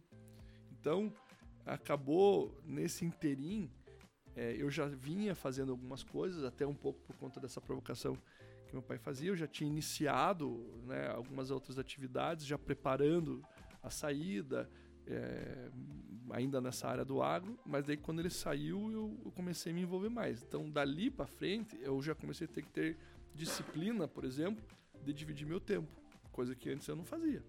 Né? Minha vida era 100% política. Daí, nesses últimos dois anos, eu já comecei a, a mudar um pouco. Por exemplo, final de semana, eu já tentava não criar programas ou agendas é, da, da, da política para poder Uhum. ficar um pouco mais nos negócios. Eventualmente, um, é, durante a semana, quando tinha necessidade, tipo, matava é, na agenda, né? Uma tarde, uma manhã, para poder cuidar Você de- também tinha um vice-prefeito que podia fazer os seus compromissos. Você- e, e- ter essa, e é né? disciplina mesmo. Isso, tipo, aham. hoje pela manhã eu vou Preciso tentar estar, não, é. vou tentar não marcar nenhum compromisso porque eu preciso estar lá porque tem alguma coisa.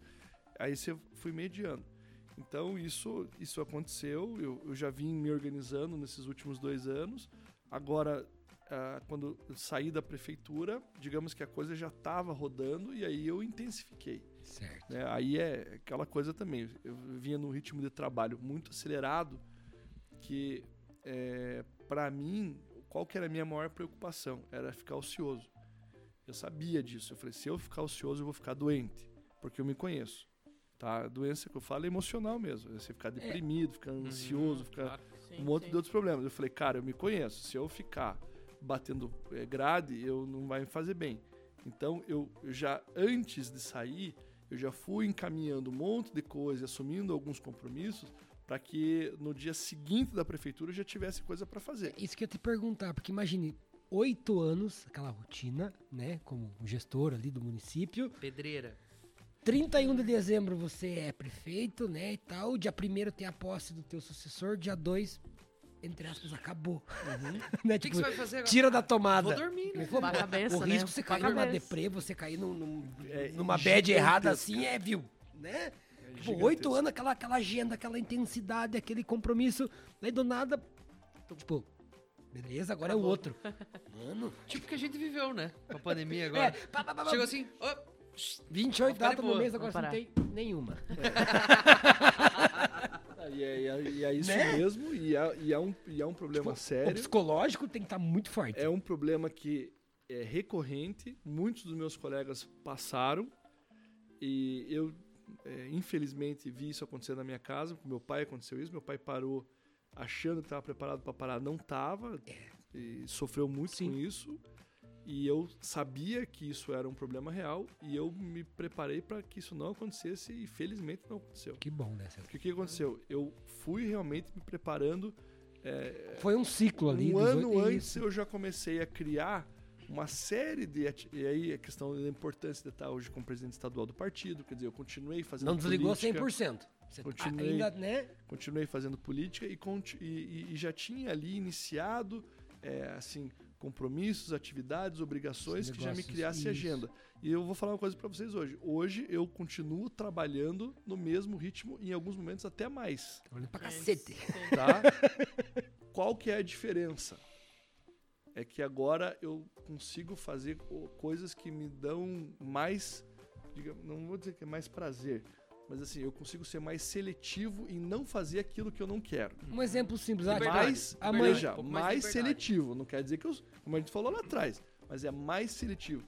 Mas se você olhar a minha agenda dessa semana, você, você vai ver que não tem diferença nenhuma da, de, de Quando quando eu estava na prefeitura. É, eu, veja, eu- eu estava segunda e terça em Curitiba, quarta em Cascavel, amanhã sete e meia da manhã eu tô indo para São Paulo. Não quer dizer que não trabalha porque Sim. está fora do mandato, só que é outro ritmo e é um outro nível de, de satisfação. Quando você começa a cuidar das tuas coisas também, cara, isso também te dá alto nível de realização, porque é muito gratificante você ver as tuas coisas dando certo Sim. né? Você tem uma ideia, você coloca energia naquela ideia, aquela ideia frutifica com todos os seus riscos, certo ou errado, não importa. Mas aquilo também te motiva. Então hoje, assim, é, eu me mantenho motivado, ocupado, e para minha saúde emocional, para não acontecer essa deprê que você falou que acontece e é verdadeira, foi não me sentir ocioso. Porque, cara, realmente, você tá 200, e- 200 por hora durante oito anos, de uma hora Os para dois outra. pés do freio. Para. Você ficar olhando Nossa. assim, mas o que, que eu vou fazer 20, hoje? Cara, isso aí adoece qualquer um, Sim. Sim. né? E hoje em dia, imagino que a tua agenda ela é um pouco mais flexível. Por exemplo, você tem um compromisso lá, né? Enfim. Mas se você. Algum né, compromisso, o pessoal fala, não, tal dia eu não vou. Hoje, hoje você consegue falar esse não. Consigo. Né? Na prefeitura, infelizmente, às vezes tinha momentos que você, tem poderia estar do- destruído. Você tem ideia do prazer que é não. Falar não. Cara, é, Não posso. é muito. Eu falo, às vezes, o- a tranquilidade que a Não gente quero. procura tá um no não. Não, que a gente hoje eu não fala. quero. Parece coisa de doido isso, né? Não Cara, vou. Não, não vou. Não tô afim. Ah, tem que estar aqui tal dia, viu? Infelizmente, Cara, esse dia... ah, o prefeito tem poder, tem porra nenhuma. Poder tem eu agora de dizer, não, não quero. Não vou. Porque lá não tinha, porque você, você, cara, você é obrigado a cumprir muita, muita coisa que você, você sabe. Cara, o pior não é isso. O pior é você ter que cumprir uma agenda que você sabe que não vai te render nada. Uhum, não vai trazer resultado nenhum. Você sabe que aquilo lá é uma perda de tempo, você sabe que aquilo lá vai te aborrecer, você sabe que não vai te agregar nada, mas você tem que. E imagino que muitos casos dessa, agência, dessa agenda de, de prefeito poderia ir um secretário, poderia ir um vice-prefeito, poderia ir um vereador, poderia ir um presidente da Câmara. Mas às vezes você tava lá, tipo, acho que às vezes também isso Tá. pra você, poxa, eu poderia estar lá em outra área agora rendendo, produzindo, mas eu Sabe qual que é o problema? É que todos esses caras que você falou apresentaram atestado. Aí só sobrou ele. Não pode ir. Mas Né? não é, é que tem, tem, tem, tem alguns compromissos, algumas agendas que são, a gente chama de agenda institucional. Então ela é, é a agenda do prefeito. não tenho como Não tem o que fazer. Por exemplo, o governador chama você para assinar a porra de um convênio, que tem 300 outros prefeitos lá. Já era. É, Você tá- é um em 300. Pro aniversário da Não, filha já- no dia, já Mas era. você tem que estar lá e você tem que assinar. Porque se você não assinar, você vai perder um recurso que não é nem teu, é do município. Você Uhum. tem que estar lá. Mas para você ter que estar lá, você tem que viajar, você tem que pegar teu carro, você tem que ir. Daí você vai num lugar que tá 40 graus, você fica derretendo, ouvindo um monte de discurso que você já sabe como começa, como é que termina. Sentadinho Você esperando. não agregou nada, cara, que eu podia fazer com uma assinatura eletrônica, no e-mail, mas eu tenho que estar lá, porque é o protocolo. é. E isso é uma acho que o realidade. desgaste, né? Pô, e isso acontece numa frequência muito maior do que vocês imaginam. Tá- tá Então, louco, assim. cara. é- Volta na burocracia que a gente tava é, falando. rapaz, e essa é a realidade. Isso mata. E é- essa é uma rotina que realmente esgota. Só que esse é um exemplo.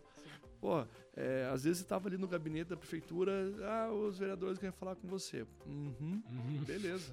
Cara, você já sabe ah, como é que as começam, como é que vão terminar antes de começar.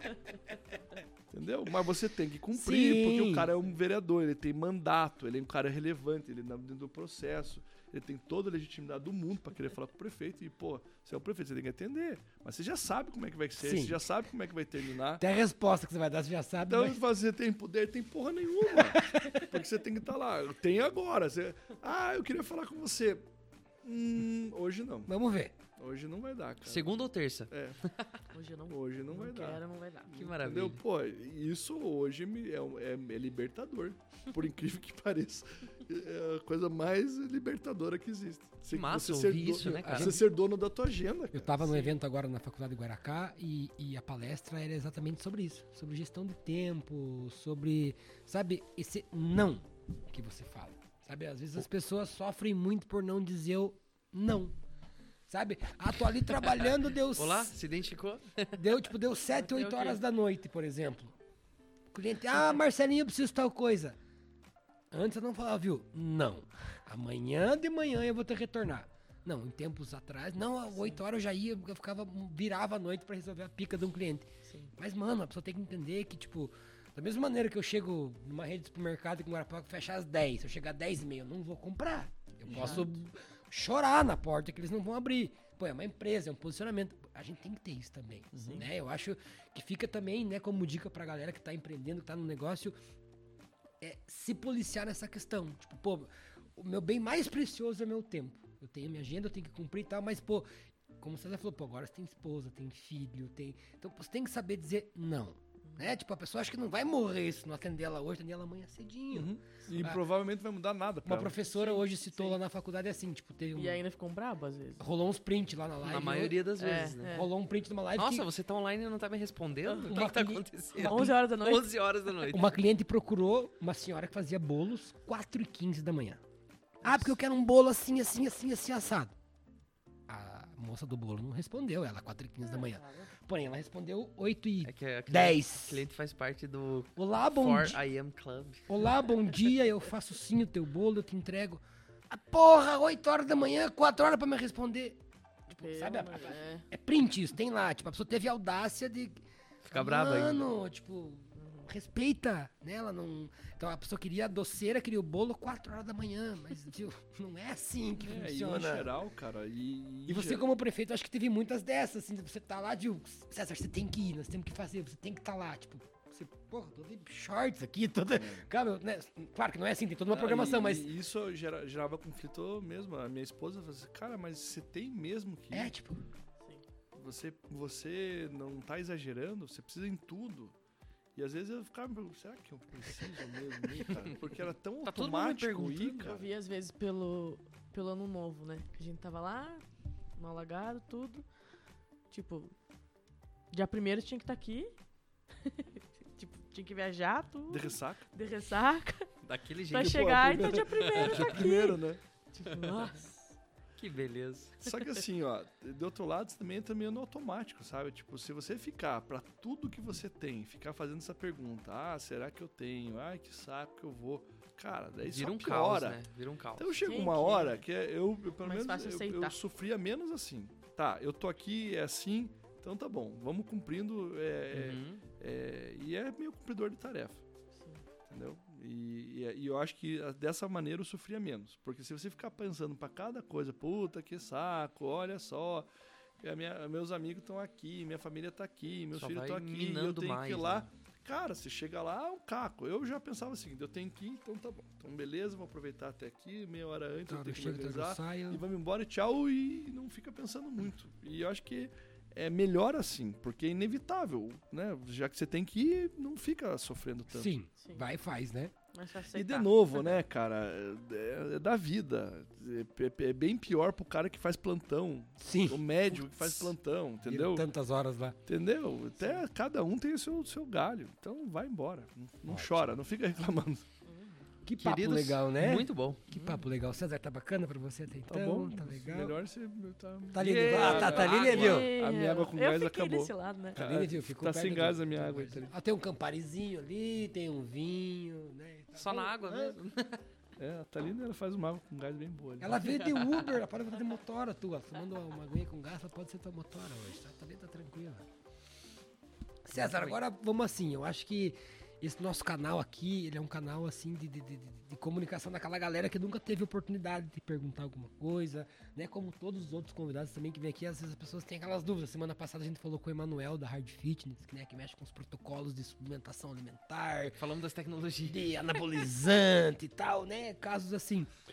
É, eu acho que uma pergunta assim que né, você logo após que encerrou esse teu ciclo prefeito de Guarapuava, você não não, não, não deixou mais nada do que será o teu futuro como como como, como político. Né? Você hoje tem uma, uma, uma posição à frente do partido, mas assim, para aquela galera que, que, que, que- confiou em você nos oito anos, que gostou do teu trabalho, que, que tal, o que, eles podem esperar do César pra frente? Eu sei que às vezes tem, né, todos os segredos lá de você, enfim, não, mas, mas assim, tipo, pra aquela galera que te acompanhou nos oito anos, que, tipo, pô, aprovou teu trabalho, é teu, teu fã, vamos assim, gosta de você, vai te dar o voto de confiança.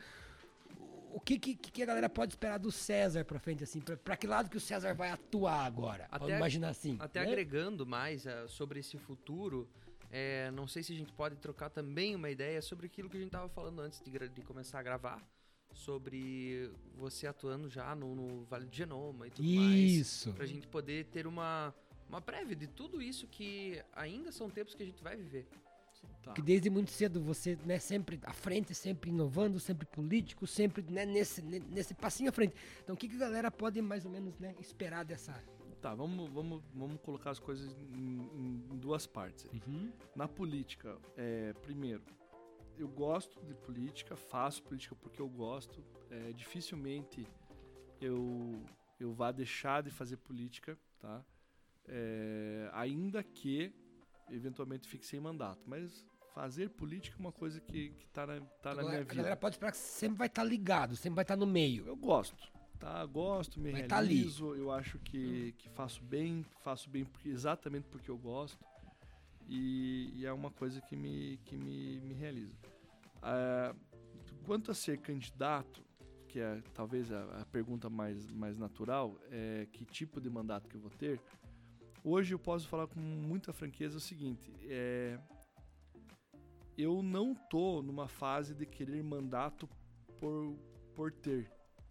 entendeu? Você quer fazer a diferença Eu onde não- você for atuar. Não, não seria candidato a qualquer ah, coisa. tem um cargo lá. Não, não.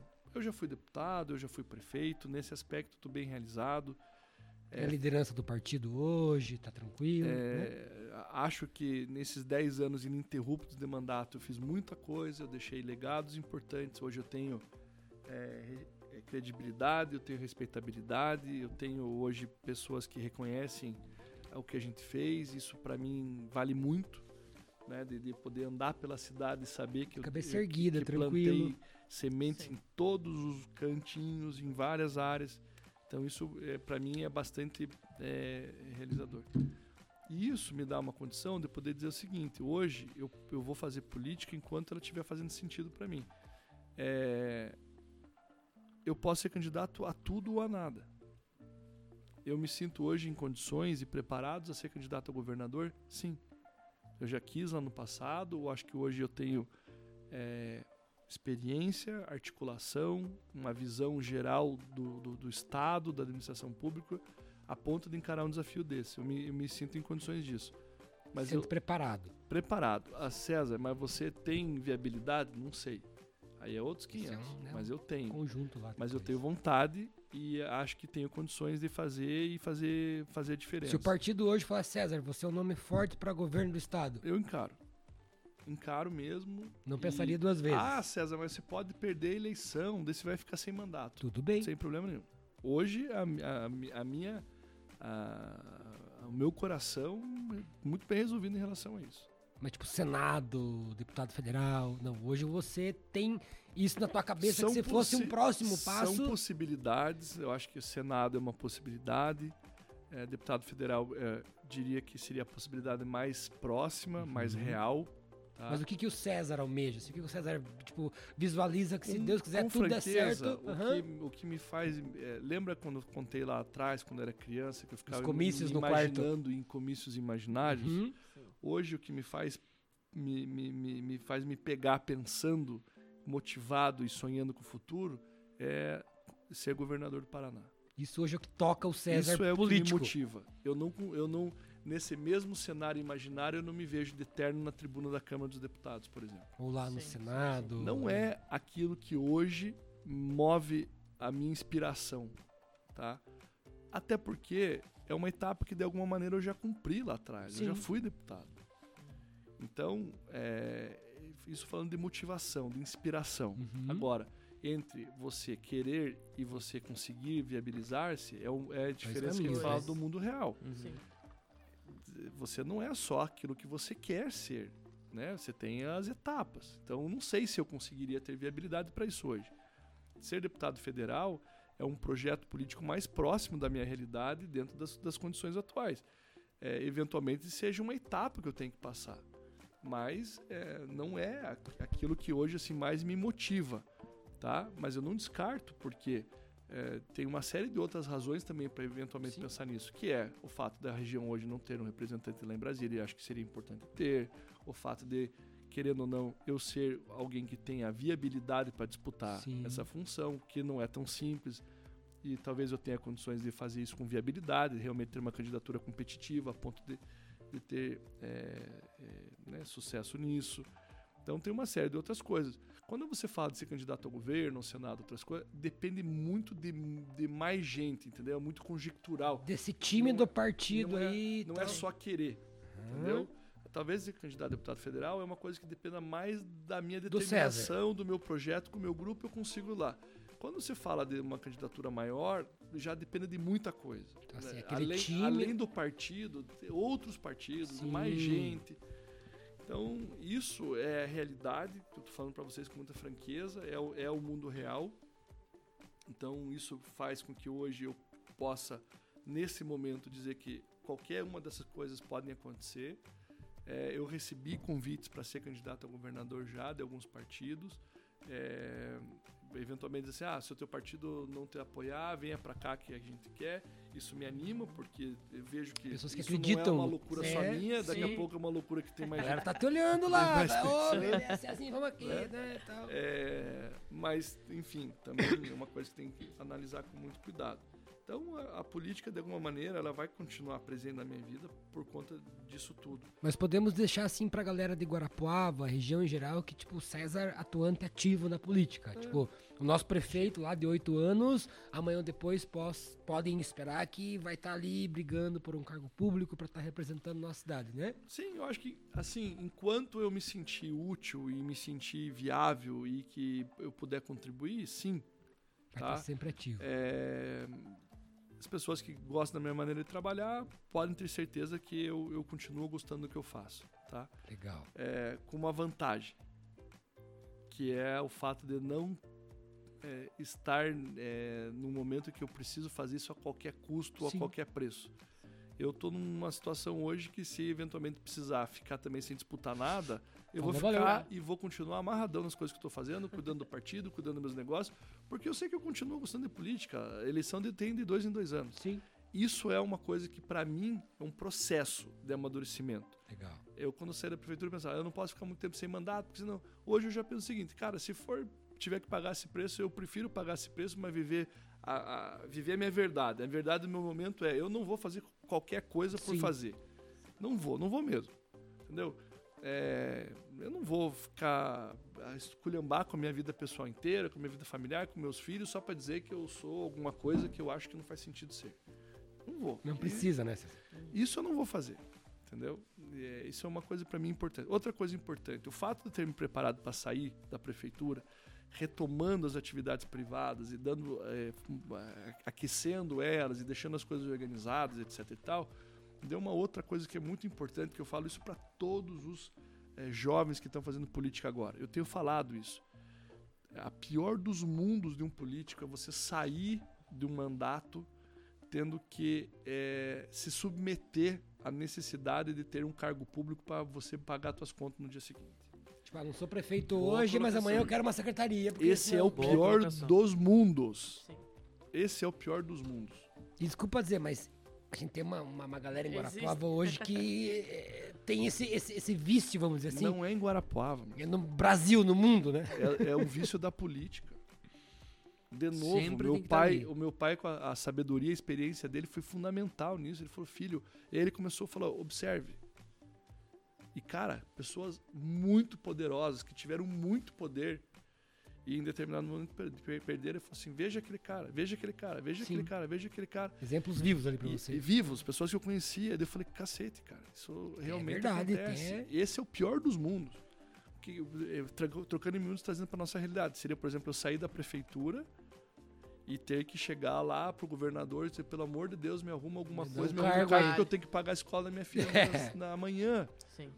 É, é, assim, isso é, não tem nada de errado, poderia acontecer, mas Sim. do ponto de vista político é horrível, porque naquele dia, no dia seguinte, eu já não seria o cara que ia dizer para você o seguinte, que eu posso ser isso aquilo. Eu ia ter que fazer o que ele me mandasse. É. Uhum. A minha autonomia política acabou, a minha liderança acabou, eu já estava subordinado ao projeto e de ele outro. É um pau mandado.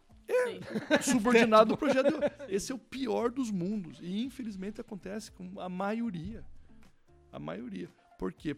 E assim, porque é, em geral ficam tão focados e determinados em fazer aquilo que a hora que acaba, que o cara pensa, puta merda, o que, eu vou e fazer agora? E não querendo agora. te cortar, mas já né, dando um recado, porque eu acho que esse episódio nosso vai ter uma, uma boa de uma audiência com o César. Você que faz isso na política, reveja teus conceitos. É errado isso. Né? né? Vamos, vamos dizer assim, vamos tentar corrigir a política, né, gradualmente, porque tem pessoas que, que têm isso, que, que não tem essa visão, esse tipo, porra, eu fui lá, eu não fui, tipo, né? Tipo, eu quero estar tá ali porque eu fui escolhido, porque E Marcelinho, né? e, e, além de ser uma coisa, no sentido que você tá falando que é ruim, porque acaba criando uma coisa feia, um, né? Um vício, uma dependência, é. mas pro cara também é muito ruim. Sabe por quê? Porque eu já cansei também de ver gente muito boa e talentosa que poderia dar um salto maior. Mas se corrompeu por isso. Mas o cara não deu o salto porque se ele perdesse e ficasse sem mandato, ele no dia seguinte não tinha como colocar. Pagar a escola do, a escola filho, do lá. Filho. É, como você falou. Aí o cara disse, não, eu vou continuar aqui porque aqui é garantido. Mas é. o cara tem talento, ele tem potencial. Claro que tem risco. Eu cansei de ver. Mas quantas pessoas querem correr esse risco, César? Então, mas é aí que tá, né? porque limita. Entendeu? E isso é um problema, Marcelinho, de gente que. E aí um risco que eu corri, de quem come, principalmente de quem começa muito cedo na política. O cara tem vocação, Entendeu? O cara é, rapidamente identifica, pô, esse cara leva jeito, o cara vai rápido, vai cedo, vai novo. Só que antes de construir a vida privada dele, ele já tá na pública. E se encantou por E aquilo aí ali. ele, né? a outra fica uma absolutamente dependente. Cara, colegas meus da Assembleia, deputados Sim. comigo, o cara terminou o mandato, o cara que era. esse- esse- o, o cara não imaginava que podia perder. E daqui a pouco você via os caras assim, meu Deus, E agora? Perdido. Implorando, E pelo amor de agora? Deus, me encaixem. e numa situação que isso não, você. Puta, é, é- é coisa que é lamentável mesmo. Gente que você sabia que era muito boa, mas o cara não se preparou. Sim. né? Então, isso é uma coisa que, que para mim foi, foi importante, está sendo importante. É essa liberdade de poder dizer, eu vou fazer política hoje é, é, pautado pela política, não pautado pelo cargo, pelo salário, pelo... Não, vou fazer porque, eu, felizmente, eu consigo cuidar das minhas coisas de maneira que a política, para mim, é projeto da política, não é projeto de financiamento. Perfeito. Bacana que você teve, teve isso no início, né? Tipo, não, eu vou entrar ali, vou fazer, vou manter, mas, pô, vai acabar, é um ciclo, eu vou ter as minhas empresas, meus projetos particulares, vou continuar, de certa forma, ligado com a política. É, e, uma- e agora respondendo, eu falei em duas partes. Você falou da questão do Vale do Genoma. O Vale do Genoma é a grande criação, digamos, o, o filho mais é, esperado Porque você participa da gestão. É o- né? Porque é mais desafiador, é o mais, Uhum. é o mais inóspito, é o menos tangível, ou seja, é, o- é o é o menos concreto. Porque uma coisa é quando você fala assim, "Ah, eu vou construir uma escola, ter a escola, você constrói a escola. Quando você fala de um ecossistema de inovação, você sabe que aquilo tem um potencial gigantesco, mas você não encosta, você não pega. Aquilo ali é um, é um, um espectro, entendeu? Uhum. Pode ser um monstrão lá na frente gigantesco, como pode virar nada. Entendeu? Então é um negócio que, que é muito incerto, eu, é, mas eu tenho uma expectativa gigantesca. Eu acredito muito nesse projeto. E essa, por exemplo, é uma coisa que eu faço hoje é, sem nenhum viés econômico, é absolutamente voluntário. Eu sou presidente do conselho de administração do Sila Tech Park, que é uma instituição sem fins lucrativos, mas que eu dedico parte do meu tempo é, real e me dá. Você, é, assim, ela tem uma disciplina gigantesca, porque a gente está com um grupo de, de pessoas envolvidas nisso que são CEOs de empresas muito grandes, gente muito capacitada e a gente que tem muito pouco tempo. Então, assim, as reuniões que a gente tem, inclusive amanhã, é sete e meia da manhã, cravada, e a reunião começa às sete e meia, termina às oito, porque todo mundo é muito ocupado de ter. é, É é, aquela meia hora que vale a pena. vale. só que é é. o seguinte, é tudo com pauta anterior, todo mundo já chega sabendo o que que é o assunto, ninguém perde tempo com. Ninguém faz piadinha pra Só nada. bom dia. Tum, tum, tum, tum. Piadinha é Bom com dia nós mesmo. aqui. Piadinha É. é aqui. Mas pra mim tá sendo um aprendizado gigantesco, porque Aham. tem, método, tem método nisso, tem metodologia que é vendo desse mundo privado que não era da minha realidade. Eu tô aprendendo bastante, inclusive, com eles nisso. E assim, muita gente boa, muito conhecimento. E é um projeto que eu acredito demais. Eu acho que o Guarapava vai, vai, vai ainda colher muito fruto disso. Com certeza. Tá? Nós estamos falando de um, de um ecossistema de inovação baseado em genômica, isso é no mundo é inédito. Nós temos hoje o- um dos melhores laboratórios de, gene- de genética e genômica do Brasil, da América Latina. Está aqui na nossa cidade, muita gente não sabe disso. Conhece do É, assunto. exatamente. Tá? E é realmente um assunto fora do, do cotidiano, mas eu tenho convicção que com o tempo as pessoas vão assimilando Vai popularizar. a, a gente vai trazer para cá muitas coisas e negócios novos a partir disso. Isso vai gerar emprego, vai mudar a realidade das pessoas, vai dar evidência para a cidade. E hoje, por exemplo, eu, por que, que eu decidi aceitar o, ser né, presidente do conselho sem uma instituição sem fins lucrativos? Por quê? Justamente por causa daquela visão. É o filho. Eu ainda me sinto responsável pelos primeiros passos. Eu não Sim. quis perder o vínculo. Exato. Porque lá atrás eu sei, sei onde que eu quero chegar. Então eu não quis perder, me desvincular, justamente para que eu possa ainda contribuir dentro dessa visão de vamos, vamos ajudando a conduzir. Ah, o que, que você ganha com isso? Financeiramente, nada. Mas isso me motiva demais. Isso é uma coisa que consome o meu tempo e eu não dou. Me realizo muito. Sim. E sem falar de que isso está me conectando com gente muito melhor do que eu. Sim. Eu estou tendo oportunidade nesse ambiente de conviver com gente altissimamente capacitada que me dá uma aula por dia. Entendeu? E, obviamente, que a gente só ganha com isso, só cresce Sim. com isso, né? E eu tenho, eu tenho assim, muita fé de que eh, isso vai prosperar muito, né? Pro nível das pessoas que estão envolvidas nesse processo. Quando a gente começa a trazer muita gente boa para o mesmo lugar E a gente boa que eu falo não é só capacitação técnica, é gente com comprometimento, gente que tem valor, tem princípio.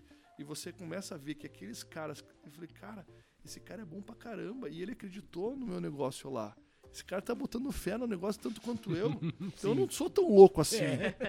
Né? E aí você começa a perceber que realmente você está inserido num negócio muito precioso.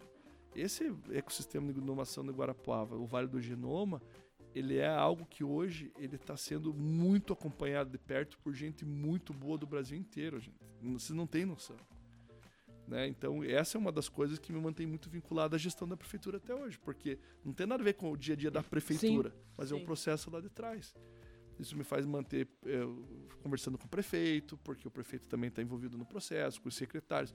Então, de alguma maneira, é uma, é, um, é uma forma de dar sequência a isso, a me manter próximo da, do dia a dia da administração também. Que legal. E até aproveitando já, né? Não sei como que funciona tudo isso, mas é, até muitas pessoas têm dúvidas para nós ainda do que é o Espaço 89, né?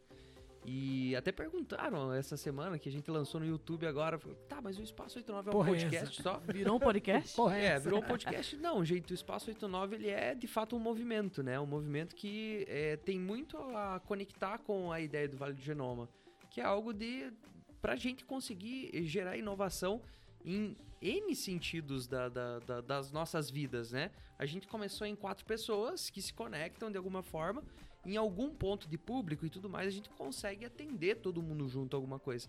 Então, é, nem falei com os meus companheiros, mas se e uhum. porventura, algum momento, o Vale do Genoma precisa da gente, a gente tá aqui.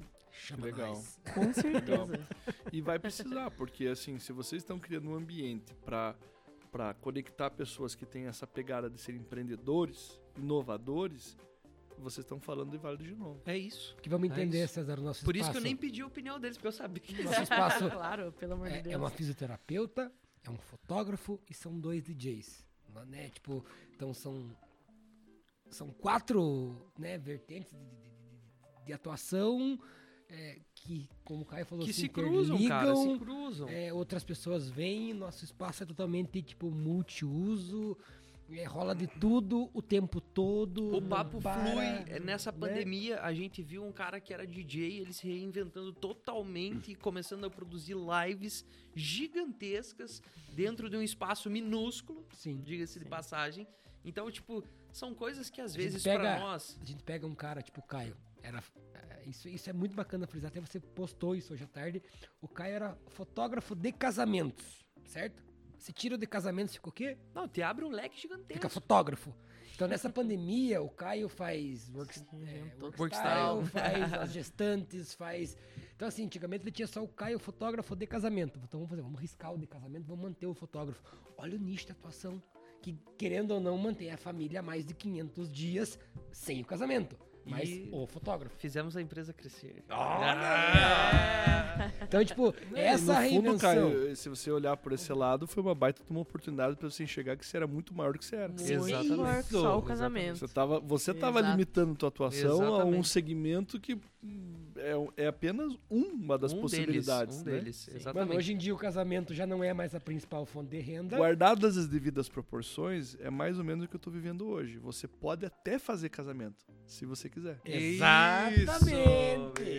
Esse é o ponto. Exatamente. Se curtir, for bom, vai pagar bem, tudo certo. Lá. Vai ser... Ah, não vou. Ah, vai fazer o casamento não. É, é não vou fazer mesmo. casamento, eu vou, eu vou fotografar um outro negócio é. que acho que vai ser mais legal. Então, porventura, a gente acha que essas coisas do nosso dia a dia que a gente vive, no movimento que a gente pequeno tá criando, que é o Espaço 89, a gente olha e fala assim, cara, mas são coisas que podem contribuir demais para muita gente. Se a gente conseguir elevar isso para todo mundo, né? Então, galera, não é um simples podcast isso aqui. Sim. Isso é um movimento e o podcast faz parte desse movimento. É, é eu, uma das partes. Eu fiquei né? muito feliz com, com, com, com o feedback que deu do último episódio do Manuel, né? Que veio ali, tipo, quatro ou cinco pessoas. Pô, o Manuel fez isso, isso, isso que eu vou levar pro meu negócio. Pô, o Manuel fez aquilo, aquilo, aquilo que eu vou levar pro meu negócio. Pô, o Caio fez aquilo. Agrega valor, cara. Cara, a gente teve lá 300, 400 visualizações. Ok. Mas cinco pessoas me procuraram falando que a gente conseguiu, de certa forma, impactar na vida delas. Que ela pegou esse tá insight ótimo. positivo que ela vai levar de agora pra vida. Mano, zerei a vida. Você, concluímos o objetivo, né? Então, Você, Esse é o César, objetivo do como- podcast. como, como uma visão de cargo público, uma ação como essa que impactou cinco empreendedores a fazer isso, o quanto isso é benéfico para uma sociedade que a gente vive aqui na região de Guarapuava, digamos. estamos aqui quarta-feira, 9 horas da noite, você com filho, todo mundo. Nove? Gente- Nove? É, agora já é é- meia-noite e dois, Nove irmão. horas que nós chegamos, né? A gente tá mais de três horas, quase três horas gravando. Então você entende que, tipo, Eu quero saber quem que vai ficar ouvindo a gente três horas. Ah, ó, que Oi, fica, cara. Vou te dizer que você vai ver os feedbacks depois lá. A galera fala, cara, eu tava assistindo, parecia que eu tava sentado na ponta da mesa vendo. É que a dinâmica que vocês fazem realmente flui bem. Mas é isso, viu? É, Obrigado. É, Nada pautado. eu- não, a única Nada regra pautado, que eu falo assim, a gente sério. tem um, um bom senso de perguntar pro convidado o que, que não podemos falar. Porque às vezes tem um, um temazinho outro que não.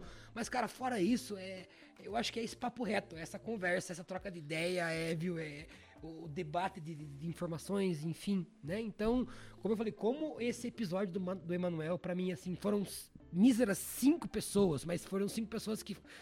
Fez eu falei, diferença. puta que o pariu, mano. Tá valendo a valendo, tá Tava valendo, lá tá valendo. trocando uma ideia numa resenha legal, tomando um drinkzinho e essas pessoas pegaram coisas Você produtivas. já, já, já passou pra vocês, aconteceu alguma vez na vida, de às vezes vocês terem um insight, assim, tipo uma frase que faz muito sentido pra você, só que você não tem nem ideia de quem falou? Uhum. Tipo, mas eu acho que não. Será que fui eu que tô. Será que sou eu que tô criando isso, né? Você, pô, cara. Ó, eu vi, eu vi E alguma aí, coisa. no fundo, sabe o que, que é, cara? É desses insights que a gente tem, de alguma coisa que a gente viu de alguém que a gente nem lembra de onde que é.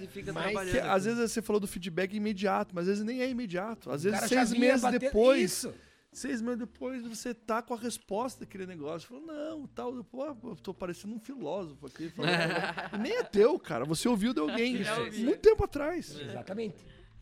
Uma coisa que eu postei essa semana lá, falei que todas as vezes que a sorte me procurou, ela me encontrou trabalhando. Eu vi Né? essa tua frase. Todo mundo bacana. fala, pô, você é um sortudo, hein? Fez um podcast. Cara, não Show, é. cara. É, Essa frase eu acho que Sortudo. existe, enfim. É que os caras não viram que você perdeu tua churrasqueira, né, cara? É. É, os caras não viram que você perdeu tua churrasqueira. Esse espaço aqui talvez tenha sido melhor aproveitado. né? É. Então, cara, eu, eu vejo por isso, sabe? Que nem César falou, isso é uma coisa bem bacana. Às vezes são coisas que você vem batendo na tua cabeça há um bom tempo, mas bastou aquilo ali pra você despertar. E esse, e esse episódio do Manuel, pra mim, marcou porque foram cinco pessoas, assim, que eu não tenho esse costume diário de interagir em rede social. de- não- sabe, a pessoa me segue, eu sigo, mas é lá aquilo, de seguir. E a pessoa me procurou e falou, cara, gostei, no tal momento lá eu vi aquilo, pô, o Manuel, né, o cara do, do, do suplemento lá, o cara começou um e-commerce em Guarapuava no final de 2010, tipo, há 11 anos Imagine, atrás, o cara em Guarapuava, interior do estado do Paraná, o cara bombava de vender na internet. Uhum. Cara, tinha pessoas em Guarapuava que não tinham acesso à internet em 2010, 2011. Uhum. E o cara bombava de vender na internet.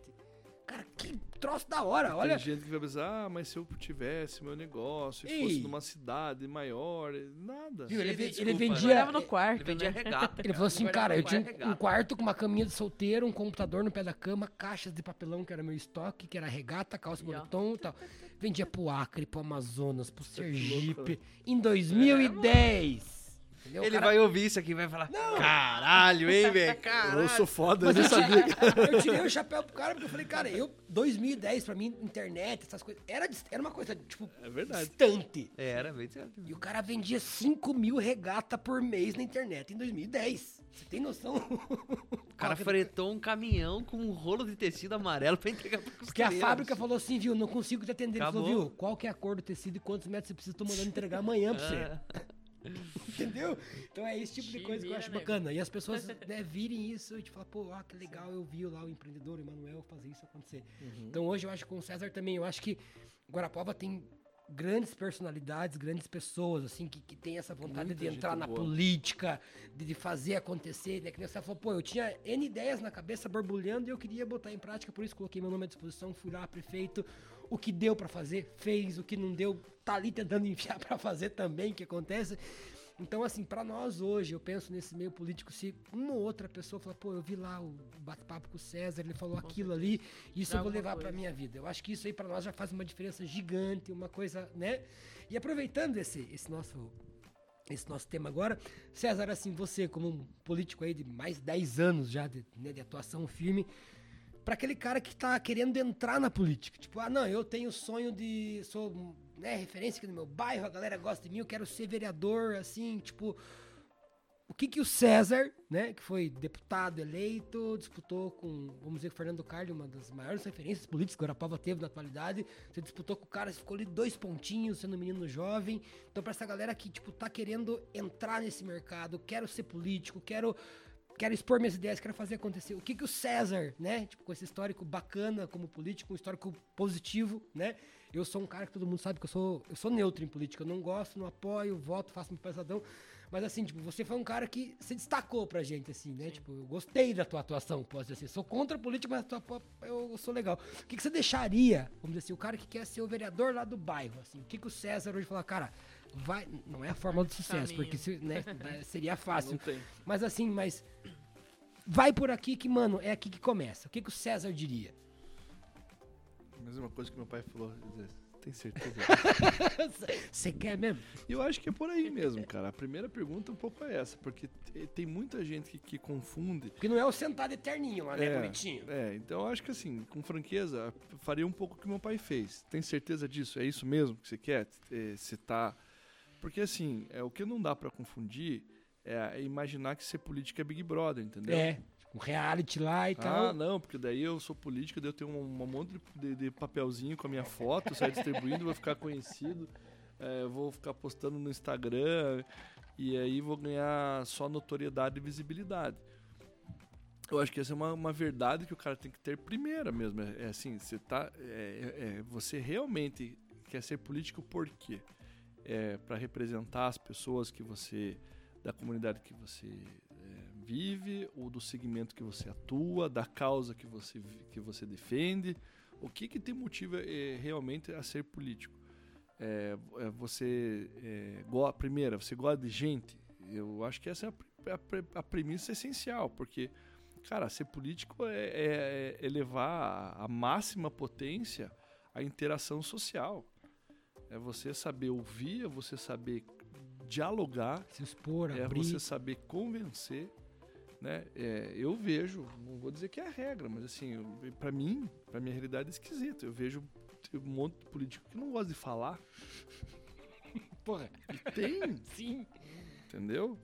Ah, é, ah, é regra que, que tem que ser político, tem que falar? Não, não é regra, mas eu vejo o seguinte: é um processo de disputa, de convencimento, onde a dialética, né? A dialética é, é ferramenta, é, é você usar de argumentos para convencer pessoas. Pô, se o cara abre mão dessa ferramenta e quer convencer, vai convencer com o quê? Com o dinheiro? Daí você vê, cara, assim, cara que não, não para ser candidato ele despeja caminhões de Sim. dinheiro. Começa tudo errado. Entendeu? Então, na minha visão hoje, a primeira coisa, e eu faço isso, não pensem que eu não faço, porque tem muita gente que nos procura, às vezes começa a falar, e eu sempre tenho uma conversa pre- preliminar para tentar entender qual que é a real do cara, porque, puta, também você fica dando corda, daí você vê que o cara não leva jeito nenhum, do cara ser candidato, de ter um desempenho ruim, se frustra, de se sente mal, porque, puta, eu fui rejeitado, ninguém gosta de mim. Não é, você só não leva jeito para esse negócio, você pode Sim. ser qualquer coisa da vida, menos isso. Tem gente também que às vezes acha assim, não, não, porque veja bem, eu tenho minhas economias, eu acho. Cara, eh, se você não levar jeito, você vai gastar um caminhão de dinheiro, não vai se eleger, ou se se eleger, não justifica gastar um caminhão de dinheiro. Isso vale para vereador, não é- agora como presidente estadual do partido, a gente escuta isso, gente- eh, algumas pessoas que às vezes quer ser deputado, né, que, cara, são campanhas gigantes, ser deputado estadual, federal, você faz campanha no Paraná inteiro, é coisa que gasta muito grana se o cara não leva jeito pro troço. E acontece, cara que é super bem sucedido como empresário, tem grana, tem um sonho de ser político, o cara não leva jeito nenhum. E o cara, não, é que eu fiz uma reservinha. Eu Chega falei, lá e cara, não- você vai torrar teu patrimônio. E o pior é que a gente já sabe antes de começar que o cara não vai Vai chegar. passar um carão, não vai Porque entrar. o cara não leva jeito, cara. Então, assim, eu, pra mim, eu gosto muito, me motiva, me entusiasma muito, e eu, eu consegui fazer isso no Podemos. Eu, quando eu assumi a presidência do Podemos, quando o Álvaro Dias me convidou, eu falei, Álvaro, eu vou assumir, mas eu quero autonomia pra uma coisa. O que que me faz, para mim faz sentido ser presidente do partido? Se eu, como um cara jovem, conseguir trazer uma geração de jovens pra dentro. Porque eu já identificava no Paraná um monte de gente da minha geração, boa pra caramba, tava tudo meio voando. Eu falei, pô, vamos fazer então um- quase que um movimento, vamos fazer uma liga do- da galera Uhum. aqui. Uhum. Gente que a gente vê que tem talento, que leva jeito, que. Vamos, vamos trazer essa turma pra, pra perto. E ele me deu carta branca. E eu consegui de alguma maneira. Não todos que eu queria, mas trouxe muita gente boa. Isso me entusiasma. Por exemplo, essa semana eu tava reunido com uma, uma rapaziada lá. A pesado, galera jovem. vereador, vinte e tantos, trinta e tantos, né? gurizada, querendo ser candidato estadual, federal, todo mundo no jogo. Todo Boa. mundo ali ciente que pode. Estão querendo ser candidato, sabendo que pode ganhar, pode perder. E daí, pra eles, eu compartilho muito da minha experiência da minha primeira, que naquela ideia de que, se, que ganhar ou Do perder. 3% ao Ganhar ou 38%. perder é, é, é, é face da mesma moeda, não muda muito desde que você tenha objetivo lá na frente. Sim. Ah, perdi nessa, mas eu deixei minha marca, deixei meu nome, fiquei conhecido, as pessoas me conhecem. Na próxima, Tá Tão forte. emplacado. exato. Isso pra mim faz muito sentido. Então, hoje o que eu falaria pra qualquer um, primeiro, é saber se realmente a política é, o- a- é, é- é verdade. você quer. É verdade. É, é realmente você tá ciente que isso não é um- uma profissão? Política não é profissão, política é opção de vida, é projeto de vida. A pior coisa do mundo, por exemplo, um cara querer ser político se a mulher do cara odeia política. Sim. A vida do cara vai virar um inferno. E a primeira pergunta, você tá disposto a acabar com a tua família por causa disso? E é verdade o que eu tô dizendo. Tem muita gente que acaba. Pesado isso, Porque né, a- cara? Mas é, mas viu, é, Pesado realidade. caramba, cara. Que vou, que vou contar, aconteceu comigo. Eu, eu, eu, eu, eu, eu- eu me casei com 27 anos de idade, aos 29 eu, me- eu me separei. Porque aos 27 eu não era político. Aos 29, aos 28, eu resolvi ser. E aí chegou um ponto que a, a minha, a minha primeira esposa na época falou: Cara, Não era isso Não que a é gente me- combinou lá. não no é a vida que eu quero. É. Não é a vida que eu quero. Foi uma conversa muito, muito difícil, mas muito verdadeira. Porque, cara, não é, não quero, eu não quero, não gosto desse nível de exposição. E é o não, impacto na vida. Então, E não é Imagina, falou, felizmente, na- curso a gente não coisas, tinha- cara. não tinha filho ainda, foi um processo mais fácil, né? Porque não. não é, né, a- era só eu e ela, então ficou mais fácil de resolver e, né, cada um seguiu o seu caminho. Mas isso é uma coisa que acontece aos montes. E tem cara, cara, que acha que vale a pena perder a família por causa de um Não, tá cargo. Mas tem os montes. Mas como você falou, é, não, não dá pra você deixar a política como. É, tipo, ah, eu sou profissão político. Não. Você tem que ter lá, né? Como você tem toda a tua vida particular, o, o César empreendedor e tal, a política é. Você trouxe pra tua vida pra agregar, pra realização pessoal, né? Você na comunidade fazer tudo acontecer. Então a pessoa não pode trazer a política. Não, eu sou político, você isso o resto da vida e tem que ser assim. Não, né? E, assim, pode até ser que o cara vá pro resto da vida por contingência, porque vai engatando um mandato no Sim. outro. Conheço vários que são assim. Mas o que eu digo é o seguinte: o que não pode é o cara, o cara é, imaginar que a política é um fim nela mesma, assim, é o mandato pelo mandato, ser pelo ser, pelo estado. Exato. Porque é uma mentira isso. Isso é uma grande mentira. Entendeu? Quem vê de fora enxerga um glamour que não existe. É extremamente desgastante. Imagina. Entendeu? É um nível de cobrança, às vezes, que beira o insuportável. O cara tem que gostar demais pra ser. Não é gostar pouquinho, o cara tem que gostar demais. E quando eu falo é opção de vida, porque é opção de vida mesmo, porque o cara renuncia a muita coisa. Eu conheço caras que são tão vocacionados e tão bons, vocacionado mesmo, assim, tipo, são animais políticos. Que é o, o cara chegou, um deles me contou um dia que a, a esposa chegou num ponto que ela falou assim, cara, eu não aguento mais, você só viaja, eu nunca vejo você, não tá dando mais pra mim, e não sei o que. Ele chegou pra ela e falou assim, olha, você me conheceu assim. É. Ele falou, não, não coloque condição. Ele falou pra isso pra mulher dele.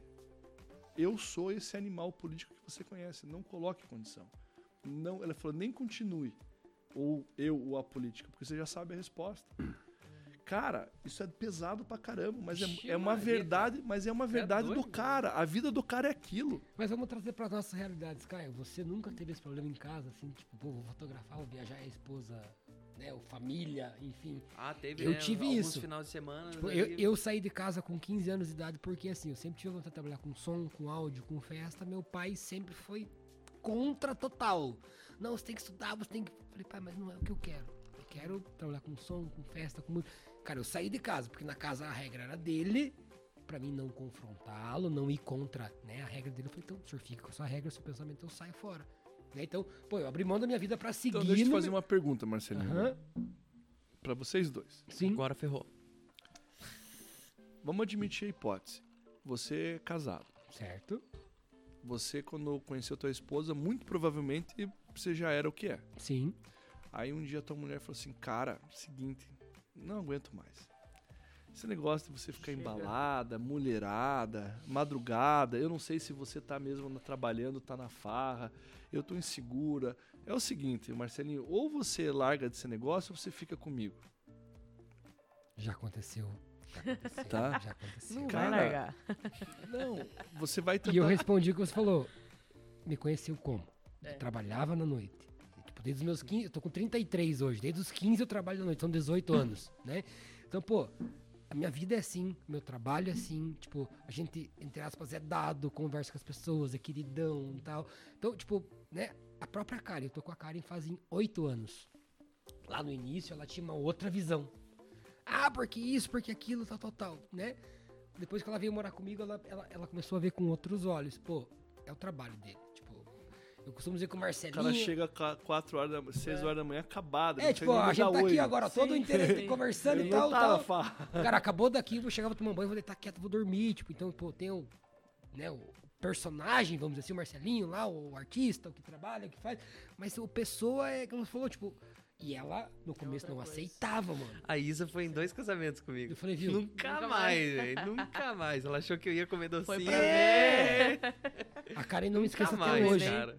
um, um evento comigo, ela foi, ah, quero ir com você num evento. Eu levei ela no casamento do Clube Guaíra. Lembra do Clube Guaíra na 15 ali, né? Acabou o casamento perto das 6. Até nós descer dois, três lances de escada, era 15 para uma da tarde. Ela tava sentada assim, ó, em cima de uma caixa de som. Falei, isso é minha vida. Sabe? Então você vai vir. Não vou mais.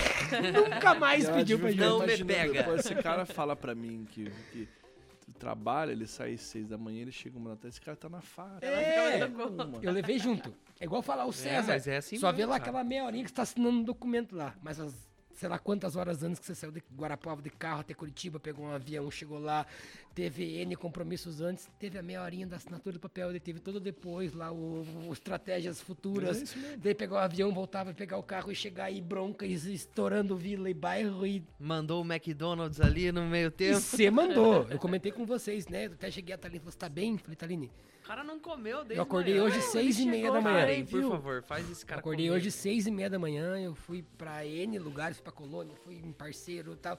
Eu só tô com café da manhã. E eu tô firme o dia todo. Mas, cara, ninguém vê. A galera vai ver os storyzinhos. Ai, tava gravando com esse prefeito, tava em tal lugar.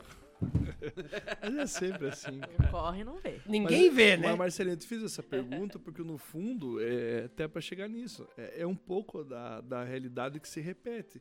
É, a vida do, do político é, é tão É próxima quanto qualquer É isso. outro. São conflitos É. é, reais. Só muda o nome do cargo, vamos pensar assim, né? Tipo, coisa. político, DJ, fotógrafo, mesma empresário. coisa, mesma coisa. E, e aí que eu falo, tem caras que tem isso como tão verdade a ponto de dizer isso. Não me põe, não, não condiciona. Você me conhece, você sabe, você sabe, já sabe a resposta. Esse cara eu digo, vai. Pra esse cara que chega a esse ponto de dizer não, Se vai dar certo. essa é mano. uma opção de vida, eu decidi, isso é um projeto de vida, eu vou dizer, vai, vai com fé, vai com força, perde uma, não importa. Entendeu?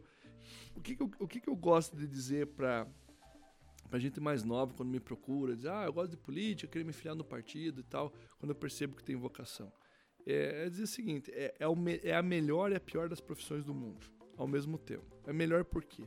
Porque você te permite realizar e concretizar projetos que você deixa legado, você deixa história, você muda a vida das pessoas. Cara, você transformar realidades é uma coisa muito gratificante. Digo assim, vou lembrar de você pro resto da minha vida. O meu MEI aconteceu, a minha empresa aconteceu por causa da tua gestão, por causa dessa facilidade. Então, tipo, você tá ali, você impactou. Tá, então você imagina pro cara Né? que eu tirei de, uma, de, um, de um barraco alagado E deu a e casa. ganhou uma cara. casa num lugar seco, iluminado com asfalto. Entendeu? Cara, isso é muito gratificante. Você pegar é, regiões de- da cidade, não vou nem citar aqui, posso citar várias, mas que, que, que cara, é, Eu era, acho que- era o caos. Cai naquilo do endeusar. Porque assim, a galera acha clichê, acha brega. Pô, eu cheguei na casa de um senhorzinho no bairro, tem uma foto do César do lado da É, geladeira. Sim. Cara, não é porque o cara é um fanático político. Porque o César tirou o cara de um banhado, de um barraco, de uma estrutura zero e trouxe o cara pra um- uma casinha, tem luz, tem água, tem esgoto. Então não é, é, engrandecer, deixar o cara como um deus, mas é um reconhecimento do que o trabalho que o cara fez. Então, essa, esse- essa coisa do transformar a realidade, cara, isso é muito, muito, muito gratificante. Então, essa é a parte do da melhor das atividades, da melhor das Sim. profissões. E aí tem todas as coisas que vêm carregado com isso. Quando você gosta muito, e aí que é a, a diferença de quem vai pra frente e quem fica pelo caminho, é que quando você tem tesão de verdade por isso, você se a, a- a realização ela, ela, ela sobrepõe a parte negativa. Você releva o negativo e você foca no principal. E é exatamente a diferença da turma que continua para quem não continua. É bom, é bom, é legal, é gostoso, vale a pena, vale muito a pena. Mas tem um custo gigantesco, tá? Mas é aquela história. É, e, e assim, cara, a gente precisa acreditar realmente que o Brasil precisa ter a capacidade de trazer gente boa para cuidar disso. A gente precisa acreditar em pessoas como vocês, talvez nem pensem em fazer política, mas tem perfil exatamente do tipo de pessoa que a gente precisa, de gente do bem, criativa, gente com, com que tem valor, que tem caráter. De dizer o seguinte, cara, vai, vai, dá a tua contribuição, para só de reclamar, de, de, de, de alguma forma participar, porque é, alguém vai cuidar da gente. Sim. E querendo ou não querendo, alguém vai cuidar. Se a gente não tiver a capacidade de trazer os melhores pro nosso lado, para cuidar da gente, cara, a gente vai ser cuidado porque tem de pior. Sim. Então isso, ao mesmo tempo, é um pouco de responsabilidade. Eu acho, eu me sinto um pouco nessa nessa responsabilidade por, ter, por ser uma referência de alguém que começou jovem e ainda, ainda que não muito, né? Eu já tomei até vacina. É, 41? Tá mal 41. demais. né, alguém que nem é tão jovem mais assim, mas eu ainda me considero, é, até porque comecei, de ser inspiração realmente para trazer gente boa e gente Que vamos jovem. dizer, se você não trouxer, vai ter o outro cara lá que vai trazer E e... vai, cara, e vão Sim. tomar conta da gente, cara. E tomam. Os espertos estão aí, cara, e eles tomam. Então, tem, a gente tem, eu, assim, eu me sinto nessa obrigação de incentivar, de estimular, mas eu gosto de falar com gente que tem vocação. Legal. Isso, sinceramente, tipo, puta, quando eu vejo o cara não leva jeito, me, não tenho. Não me anima. Cara, é não vai. igual, é igual Ele nós, né, Thalia? Às vezes chega um DJ e outro conversar, parece que a gente pega no... Sim. É Só no feeling. jeito de olhar. Sabe? Já- filho. Só no No- jeito de no- olhar. no só, trocar hein? ide- Cara, três. as- as- as- os DJs ficam bravos comigo. Mas assim, chega um DJ novo, tá? Ah, eu sou DJ tal, tal, tal. Primeira pergunta que eu faço, toca onde? Mas não é um toca onde querendo intimidá-lo, querendo. Mas viu, quero saber da, né, onde é que você toca, o que, que você faz. É. Parece que ali você já desmontou o cara. Toca em casa pros amigos. Né? Então, tipo, a Não gente que não também, que nem seja, você, né? falou, você, você sente quando o cara tem veia, quando o cara tem ideais, quando o cara, pô, não, ó, esse cara aqui Esse cara tem pegada. é, tipo, ele- se eu lá dar uma diquinha ou outra aqui, botar com os caras certos pra trocar uma ideia, o cara, ele vai ter futuro. Eu acho que é mais ou menos a nossa, nossa área. O cara chega a N pessoas, pô, comprei lá os equipamentos, você DJ e tal. Fala, viu, hum, esse não vai rolar, viu? Pode ter, né? Até o Bill, nosso produtor aí, fala. Cara, equipamento não condiz com talento, né? O cara chega com N, comprou lá o que há de ponta, mas, viu? Sabe usar. Não sabe usar. Me dá essa câmera aqui, viu? Não Isso vai mesmo. rolar. Não, não sei nem ligar. né? É isso Eu acho que no, no teu segmento da política é mais ou menos essa a essência, Mesmo? né? Cara, a política é uma ciência humana. Ela é talento puro, cara. É vocação. Posso ler mil livros, mas se eu não tiver o... Eu vou além. Você, vamos, lá. Você, você é fotógrafo, né? Fotógrafo é olhar. Isso. É visão, é estética. Você consegue tirar a beleza da coisa mais insignificante que pro, pro, pro, pro leigo, né? Ou você consegue tirar, pôr aquela luz, aquela textura e se dizer, puta merda, como é que você. Como é que É, uma boa isso? foto vem do caos, né? né? É talento puro. Uma boa né? foto vem sempre Você, do caos. como músico, a mesma coisa. Você consegue, às vezes, é, é, criar clima, ritmo, é, né? Você consegue pegar a vibe da pista e colocar Sim. aquela música que encaixa direitinho Cara, isso é, é- não é métrica, isso não é inexplicável, é feeling, é na, na hora, é estalar de dedo. Na política é a mesma coisa. Bagulho O enérgico. cara mesmo, né? que é, o cara que tem vocação, ele consegue Ele fazer vai. um mil pessoas sentadas ficar com vontade de levantar e começar a querer tremer usando a palavra, Sim. Sem usar nenhum outro recurso, só a palavra. Entendeu? O conforto é isso, né? Cara, isso é muito forte. E eu valorizo muito isso. Sim. Então, por isso que eu falei lá atrás, ah, o cara agora, o cara não fala. Cara, desculpa, vai fazer outra Muda de ramo. coisa, cara. Porra, o, o cara pode até chegar, cara, ter mandato, ter tal. Mas sabe o que, que eu valorizo? Aquele cara que não tem porra nenhuma, não tem estrutura, não tem nada e consegue carregar uma multidão com, Com seis só palavras, com, o cara já com cativo. microfone na mão, cara. O cara consegue vender inspiração, fazer as pessoas seguirem ele. Cara, isso pra mim é muito, Muito forte. forte. Pra, como pra vocês. Veja que a gente tá falando tudo a mesma coisa, são talentos. Sim. A política é talento, como a música é talento. E eu valorizo, eu gosto de fazer política com quem tem talento. E nem acho que eu sou alguém que tenha muito, mas eu admiro muito quem tem. E eu acho que tem e me inspiro disso. quem tem. Eu acho que Tem pra- caras que. Tem, desculpa, tem caras que eu, que eu repu, Veja, é o que eu vou falar bem louco agora. Tem caras que eu repudio na conduta, acho escroto, acho nojento, acho que o cara não vale nada. O cara é o, o que o cara fala não vale pra nada, mas eu consigo separar o conteúdo da forma e, e apesar de tudo dizer assim, mas esse cara é bom pra cacete. O cara leva uma galera. Entendeu? Eu consigo, eu consigo ter cara que eu assim, puta merda, esse cara é um escroto. Mas, cara, se eu tivesse a capacidade de ser cara, eu, eu virava. Entendeu? Entendi. É, você, você, você, você ignora a- a- o que o cara diz, mas você consegue perceber a capacidade que o cara Uhum. tem de dizer. Porque eu imagino você como líder de partido deve chegar diariamente N indicações, N, viu? Bota esse, bota aquele, bota... Mas não é assim, tipo, não é, ah, me dá aqui, viu, vai lá você, o troço. Né? Eu acho que deve existir isso no meio, Muito. porque, cara, são lá, 300 municípios no Paraná, então você como líder de, de partido, você deve ter uma, cara, diariamente, bam, bam, Uma bam, galera. bam, e você, cara, viu, não é me dá aqui, viu? Você sabe o que, que é, cara? Eu- um dia eu, eu, eu fiquei pensando, eu acho que é a mesma coisa. É, você já fez pene, pe- é, pene- O peneirão? peneirão Ah, do futebol? futebol lá. Os- fazer, né? né, o- Todo mundo acha que o filho é o Neymar. né? É, o ponto direito aqui, o ponto esquerdo. Aí você vai falar pra um cara que jogou futebol a vida inteira. O cara diz, aham, tá. Senta ali que eu já te chamo. Valeu. Muito bem, muito bem, muito bem. Senhor Juninho Bill, estamos com quanto tempo de conversa já, meu amigo? Estamos com 2 horas e 27 minutos. Duas horas e Tá 27. bom, né, meu querido? Tá bom, O que, né? que vocês acham? Olha, rapaziada, eu acho que A mais Renata um já pouco tá- a minha mulher não vai acreditar que eu tô aqui. É, mas tá já gravado, hein? tá Renata. gravado, vai ao ar segunda-feira. Ainda bem que é a Tali. Eu acho que na Tali ainda ela é capaz de acreditar um pouco. Agora, se fosse só você... Não, viu? Qual a chance? Obrigado, valeu pela moral.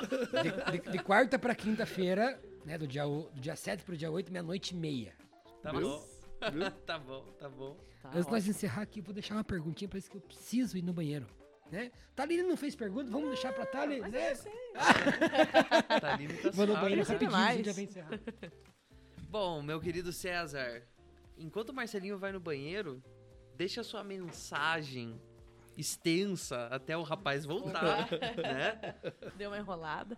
De, de- de tchau e de boas-vindas a todos aqueles que quiserem encarar esse propósito que você vive. que É o propósito da política. Tá bom. Veja, cara, é, a mensagem, eu acho que nós falamos muito sobre isso, né? Sobre vocação, sobre talento, sobre fazer, fazer com verdade. É, A mensagem geral é para dizer o seguinte: é bom, vale a pena, desde que você entenda que isso aqui é, não é não é glamour, não é Big Brother, não é reality show. É, muita gente que acha que, que, que ser político, ter um mandato, um mandato público é uma forma de elevador social, tipo, ah, eu vou mudar de vida porque eu vou Uhum, virar Perfeito. vereador, daí as pessoas vão passar ou não vai, cara, é provisório, é temporário, tá? Isso é uma coisa que é, é, é importante que seja dita, as E pessoas não é entendam. claro, né? Não é muito claro isso na realidade do. do- E é muito temporário, cara. O poder é muito temporário. As pessoas que ficam te bajulando num dia, no dia seguinte que você perde o cargo, nem te cumprimentam. É. Entendeu? E tem gente que não assimila bem isso e depois sofre muito. E acha assim, ah, ninguém mais me cumprimenta, ninguém mais fala comigo. E fica sofrendo. E no fundo, eu sempre encarei o seguinte: as pessoas não vão mesmo falar com você e não vão mesmo te ligar por uma razão muito simples, porque elas não precisam mais te ligar e não precisam mais falar com você, porque elas estavam falando com você porque Por elas estavam precisando de você. E essa coisa do interesse não é porque é do interesse do lado negativo, porque o cara quer. Não, é porque é interesse mesmo. Tipo, eu falo com você porque você é a pessoa que nesse momento tem capacidade de resolver o meu problema. A partir do momento que quem for resolver o problema é outro, eu vou falar com o outro. Eu posso até falar com você, mas não pelas mesmas razões. Então, às vezes, ah, o cara me ligava toda semana, nunca mais me ligou. Claro, você não, não tem mais razão para ficar falando. Então, assim, é,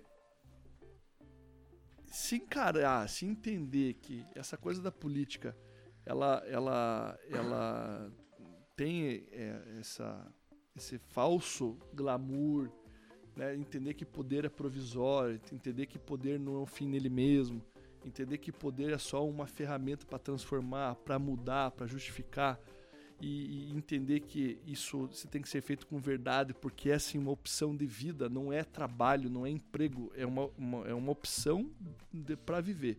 Eu comparo assim muito com, o cara que decide ser pastor, o cara que decide ser padre. Pô, não- você não tem horário para ser padre. Se o cara bater na tua casa, Casamento, ele madruga vai tem que continuar sendo padre. Domingo de manhã, você tá correndo no parque, você assim, padre, o cara vai parar e vai ter, ah, sim, senhor. Ele não vai deixar de ser padre porque ele tá correndo no parque às 8 da manhã do domingo. Ele é padre, Vai atender. vai atender, entendeu? E política é a mesma coisa. Se compreender tudo isso e ainda achar que faz sentido, vai, siga. Nós precisamos de pessoas assim. Perfeito. A política precisa de gente assim, a sociedade precisa de gente assim. Política é coisa boa, é coisa nobre, é uma coisa que existe desde que mundo é mundo. Quando a gente vive em sociedade, a gente precisa ter alguém para liderar mesmo. A grande, imensa maioria das pessoas não querem liderar, elas querem ser lideradas, elas querem ter líderes fortes, inspiradores. Elas querem pessoas que não só tomam decisão, mas pessoas que, que, que indicam caminhos, que agrupam, que, que inspiram. Isso faz bem para nós que vivemos em sociedade. A política ela é essencial e vai ser sempre essencial para isso. Então tudo isso faz sentido e é bom, né? Mas sobretudo entender que isso aqui não é elevador social, tá? E quem acha que é, porque não, você está falando isso, César, mas você foi, você está falando agora que você não é mais. Cara, então saiba, você vai ver que Vai lá, vai. Quatro Tente, anos- tente. quatro anos depois, não é, não é. Re- reitero, não é. Ninguém é, é, é, mudou de vida porque foi vereador por quatro Sim. anos. Entendeu? Ah, mas o salário do cara é bom. Tá, dois anos depois está na mesma condição. Entendeu? Faz sentido para quem entende que isso é uma oportunidade de contribuir, vai, vai, se, vai se orgulhar do legado que deixou, da credibilidade, da imagem, do nome. Aí faz muito sentido. Né? É, eu vou me sentir muito feliz e realizado na medida em que eu conseguir olhar para trás e ver que eu consegui inspirar pessoas a, a- a fazer o que eu faço, a gostar. Em certa medida, eu acho que deu certo. Se vocês olharem nos últimos dois mandatos aqui que nós tivemos em Guarapuava, nós tivemos vários vereadores jovens. Eu não tenho dúvida que de alguma medida isso foi resultado do fato de ter um prefeito jovem, porque veja, se eu, se eu voto num prefeito de trinta e tantos anos, por que eu não vou votar num vereador de vinte e poucos? Uhum. Você entende? Então, acaba legitimando aquela galera mais nova que estava pedindo voto também. Eu acho que ajudei de alguma maneira, eu acho que isso é bom. Né? Alguns continuaram, outros ficaram pelo caminho. É do processo da Normal, seleção né? natural da vida, né? Então, eu acho que é assim, se, se eu puder deixar essa mensagem, é dizer isso. É, para Guarapuava, para o resto do Brasil. Fazer política é bom, desde que você entenda exatamente o que ela é, né? E, e- e queria aqui encerrar para dizer para vocês que eu, acho que a iniciativa aqui é maravilhosa do que vocês estão fazendo, de, de criar esse ambiente aqui de, de- de diálogo, de conversa descontraída, fluida. É, hoje, né, vocês estão trazendo um tema que é pesado, política é pesada, né? Mas E é, e é um- e é um, e é um tema que, tipo, hoje em dia no Brasil tá sendo bem. afasta, né? Né? A política Nem fala, afasta. briga, né, As pessoas não A querem. política, Treta, é a- treta. A, a política afasta muito, a gente está vivendo um ambiente de muita polarização, pessoal, assim... ah, Extremismo. Você né? tem, Ah, que, você tem que ser isso ou aquilo. É. Você tem que decidir de que lado. Cara, hum, bom, não, eu nem vou, porque nós Você vamos é falar A, mais respeito, eu sou hora. B, respeito. Tá sou top A. demais. Mas, né, mas, assim, acho que nós estamos vivendo um momento muito difícil da política nacional, conturbada. Então, que bom que vocês conseguem trazer esse tipo de assunto de uma maneira mais leve, fluida. E eh, hoje nós abordamos aqui um dos temas, mas tem muita coisa boa para trazer. É, se a gente conseguir realmente, acho que esse é o sonho que eu tenho para Guarapuava. Da gente fazer uma cidade conservadora. Guarapuava é uma cidade conservadora, a gente tem que entender que Sim. ela é. É uma cidade antiga, de 200 anos, que tem um monte de raiz conservadora. Mas se a gente conseguir, e a gente está de alguma maneira melhorando isso, cada vez mais, transformar Guarapuava numa cidade conservadora, uma cidade um pouco mais empreendedora, uma cidade um pouco mais ousada, uma cidade que convive com as diferenças, uma cidade mais plural, eu tenho certeza que a gente vai ter uma cidade, um ambiente muito melhor. Quando você convive com a diferença, com a tolerância, você tem menos violência, você tem menos conflito, você tem um monte de coisa boa. Se você consegue criar um ambiente de empreendedorismo, onde você traz um cara como você citou, que veio aqui na, na- na semana Manuel. passada, que é um cara porra, mil vezes melhor do que qualquer é, um de nós aqui, porque o cara, em 2010, já tava fazendo, né? O cara, o cara- o cara é um fenômeno, né? Explodindo na internet. né? Mas que esse cara consiga inspirar vários outros meninos que estão lá numa, num quartinho com um computadorzinho, um laptop, e o cara imaginar que não tem fronteira para esse mundo desse, que ele consiga enxergar o seu nicho. Cara, é, se a gente é, que- é, fazer as pessoas acreditarem que todo mundo tem o seu potencial e tem o seu, tem tem o seu espaço no mundo, a gente vai construir uma cidade melhor, viver num momento melhor. Se a gente conseguir fazer com que a gente crie uma geração de jovens que, que sonhe que o lugar deles é trabalhar lá no Vale do Genoma, entendeu? Seja a inspiração do cara. Você já parou para pensar? Isso é totalmente fora da nossa realidade. Nenhum de nós, enquanto estava na escola, que ele tinha como sonho trabalhar num ambiente de ecossistema de inovação que tinha Nunca na startup. vida. Sim, nunca na vida. Então veja, veja que Maravilhoso. isso chegou para nós, já é real. A gente tá, só que a gente, a gente tem que incentivar isso. Então, vocês estão no caminho muito certo. A gente tem que falar mesmo. as- A, a palavra mestra é essa: é encorajar, é inspirar para empreender, para fazer. Você falou assim: eu não aguento mais falar de reinventar. Vai reinventar a tua mãe, pô. Você faz um ano que eu tô me reinventando e essa, essa, essa pandemia não acaba. Cara, mas, pô, vocês aqui estão exemplo disso. Pô, vocês passaram por uma aprovação gigantesca. Tamo Estamos passando. Só luta. vocês sabem o que vocês passaram. E estão aqui, estão firmes, estão animados, estão dispostos. E pode estar certo, pessoal. O pior já passou. Vocês vão Sim. sair disso mais fortes. Muito mais fortes. A grande vantagem da vida quando a gente toma uma porrada muito grande é que depois que a gente sobrevive a ela, a gente sabe que não é qualquer coisa que nos mata. É Exatamente. Isso nos dá muita força depois. A gente se sente muito mais forte. Vocês estão passando por isso. Então, pode estar certo que só vai ter coisa boa daqui para frente, tá? E obrigado pela oportunidade. Vocês sabem que essa é a primeira entrevista que eu dou aqui em Guarapuava depois que eu saí da prefeitura. Vocês Aberta, aí, livre, assim. cara, Que honra! Isso é legal. E eu falo assim, desde quando iniciamos o podcast, assim, a gente iniciou esse podcast assim como mais um braço do nosso empreendimento, que ele seria uma coisa assim, livre, solta, natural, sem pressão, né? E ele foi acontecendo de uma maneira tão bacana. Hoje a gente tá gravando o 11 primeiro episódio. É, já passou por aqui, tipo, Guilherme Dalzotto. Nossa, é é um um- gênio. É um talento guarapuavano fã que o mundo conhece. É. E, e quando a gente, lá no primeiro EP, a gente pensou, cara, imagine um dia o Gui Dalzotto com a gente no quarto, Terceiro. terceiro, Tava no terceiro. o cara tava trocando ideia. Agora, né, a gente falou, pô, César Silvestre, o cara né, dominou, é, administrou Guarapuava por oito anos, o cara tem Mas uma... será que eles vêm? É, o cara tem uma... uma- Será uma- que eles vêm? O cara tem uma, uma, uma, uma- uma presença pensa, política né? nacionalmente tá forte, né? Falei, o que que um César vai querer vir trocar ideia com os loucos? Cara, e hoje é realidade, sabe? Eu acho que a gente se coloca, né, nós três aqui hoje como como uma população guarapovana, aquelas perguntas, aquele, aque- né, que, que às vezes não chega até você por conta de, de protocolos, enfim. Então a gente tem esse, esse canal direto, essa conversa sadia, bacana, né? Você estava aqui desde antes da gravação, não tem pauta, não tem roteiro, viu? É essa resenha, essa conversa livre, é tipo, é esse insight de um cara que, que, pô, que fez, que deu certo, que pode dizer, pô, aqui dá, aqui não dá, mano. Vamos, vamos, né? Então, assim, a gente, pra, pra nós, eu acho que é muito gratificante, né, Cara, Catarina? demais. Tipo, poder. Hoje aqui a gente tá gravando isso, segunda-feira vai ao ar. Cara, se de, sei lá, 300, 400, 500 pessoas que assistem, uma Tá Falei, bom demais já. Tirar alguma Gostei, coisa. cara. Nossa, a parte tá feita. Sabe, eu acho que o, o- o César, eu, eu tenho assim, né? A gente não tinha tanto contato antes, mas todas as vezes a galera, a galera tem muito. Ah, o César lá, o prefeito de Guarapuava.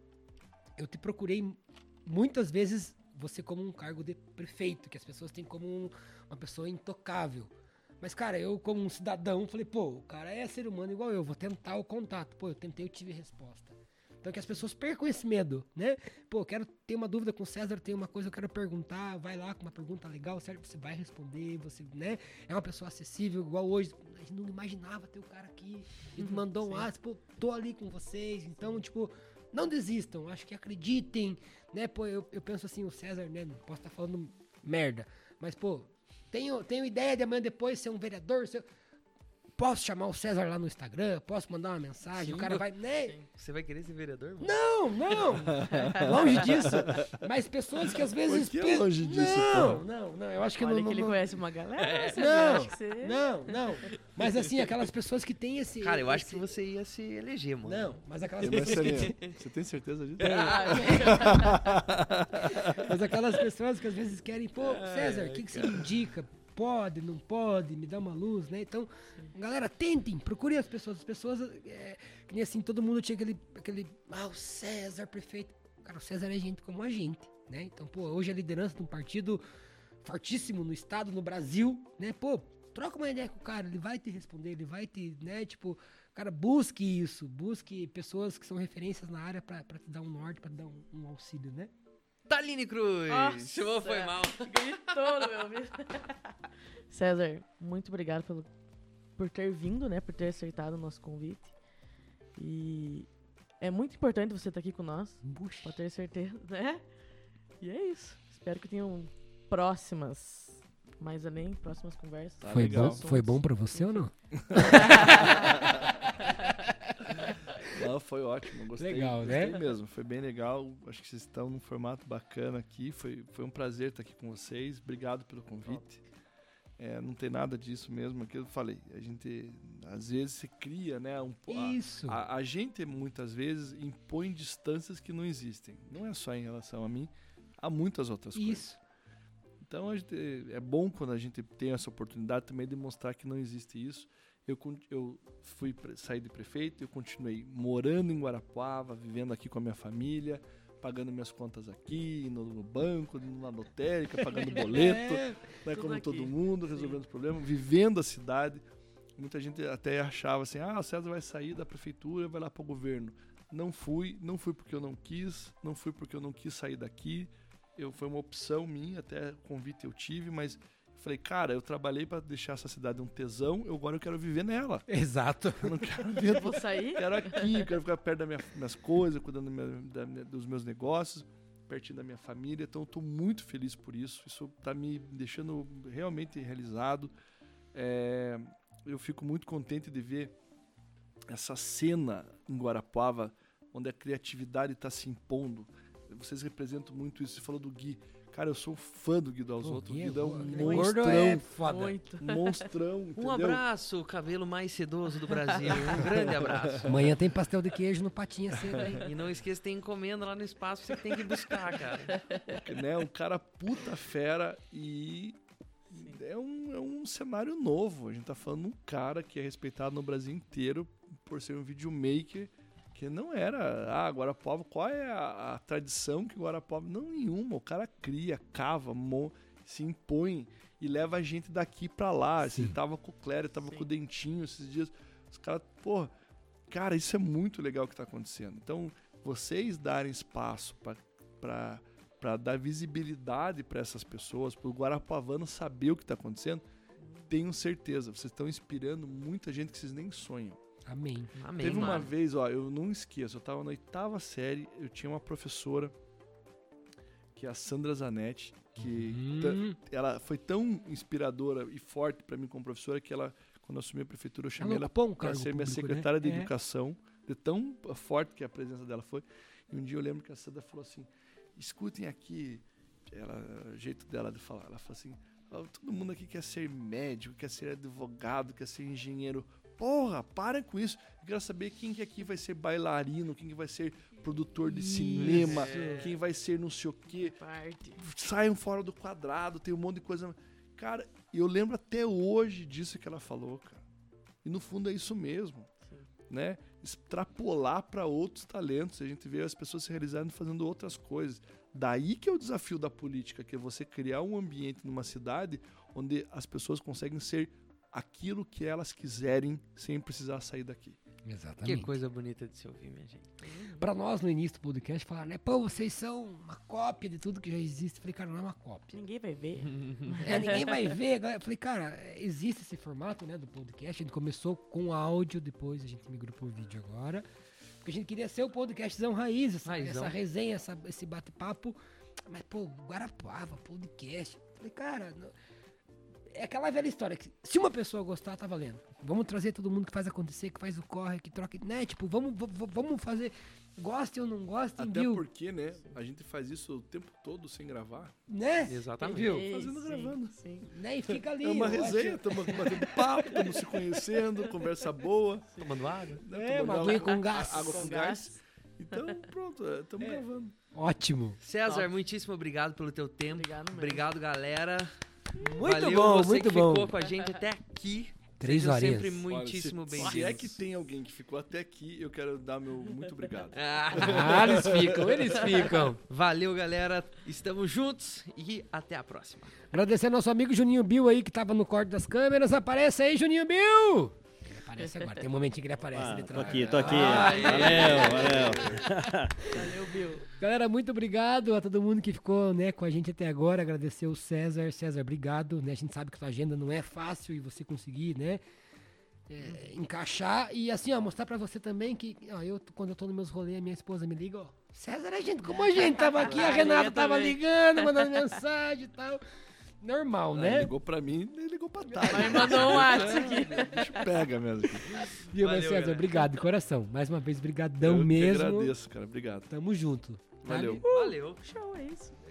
Parabéns. Valeu, galera. Obrigado! Toca o som aí, DJ. Sobe a vinheta!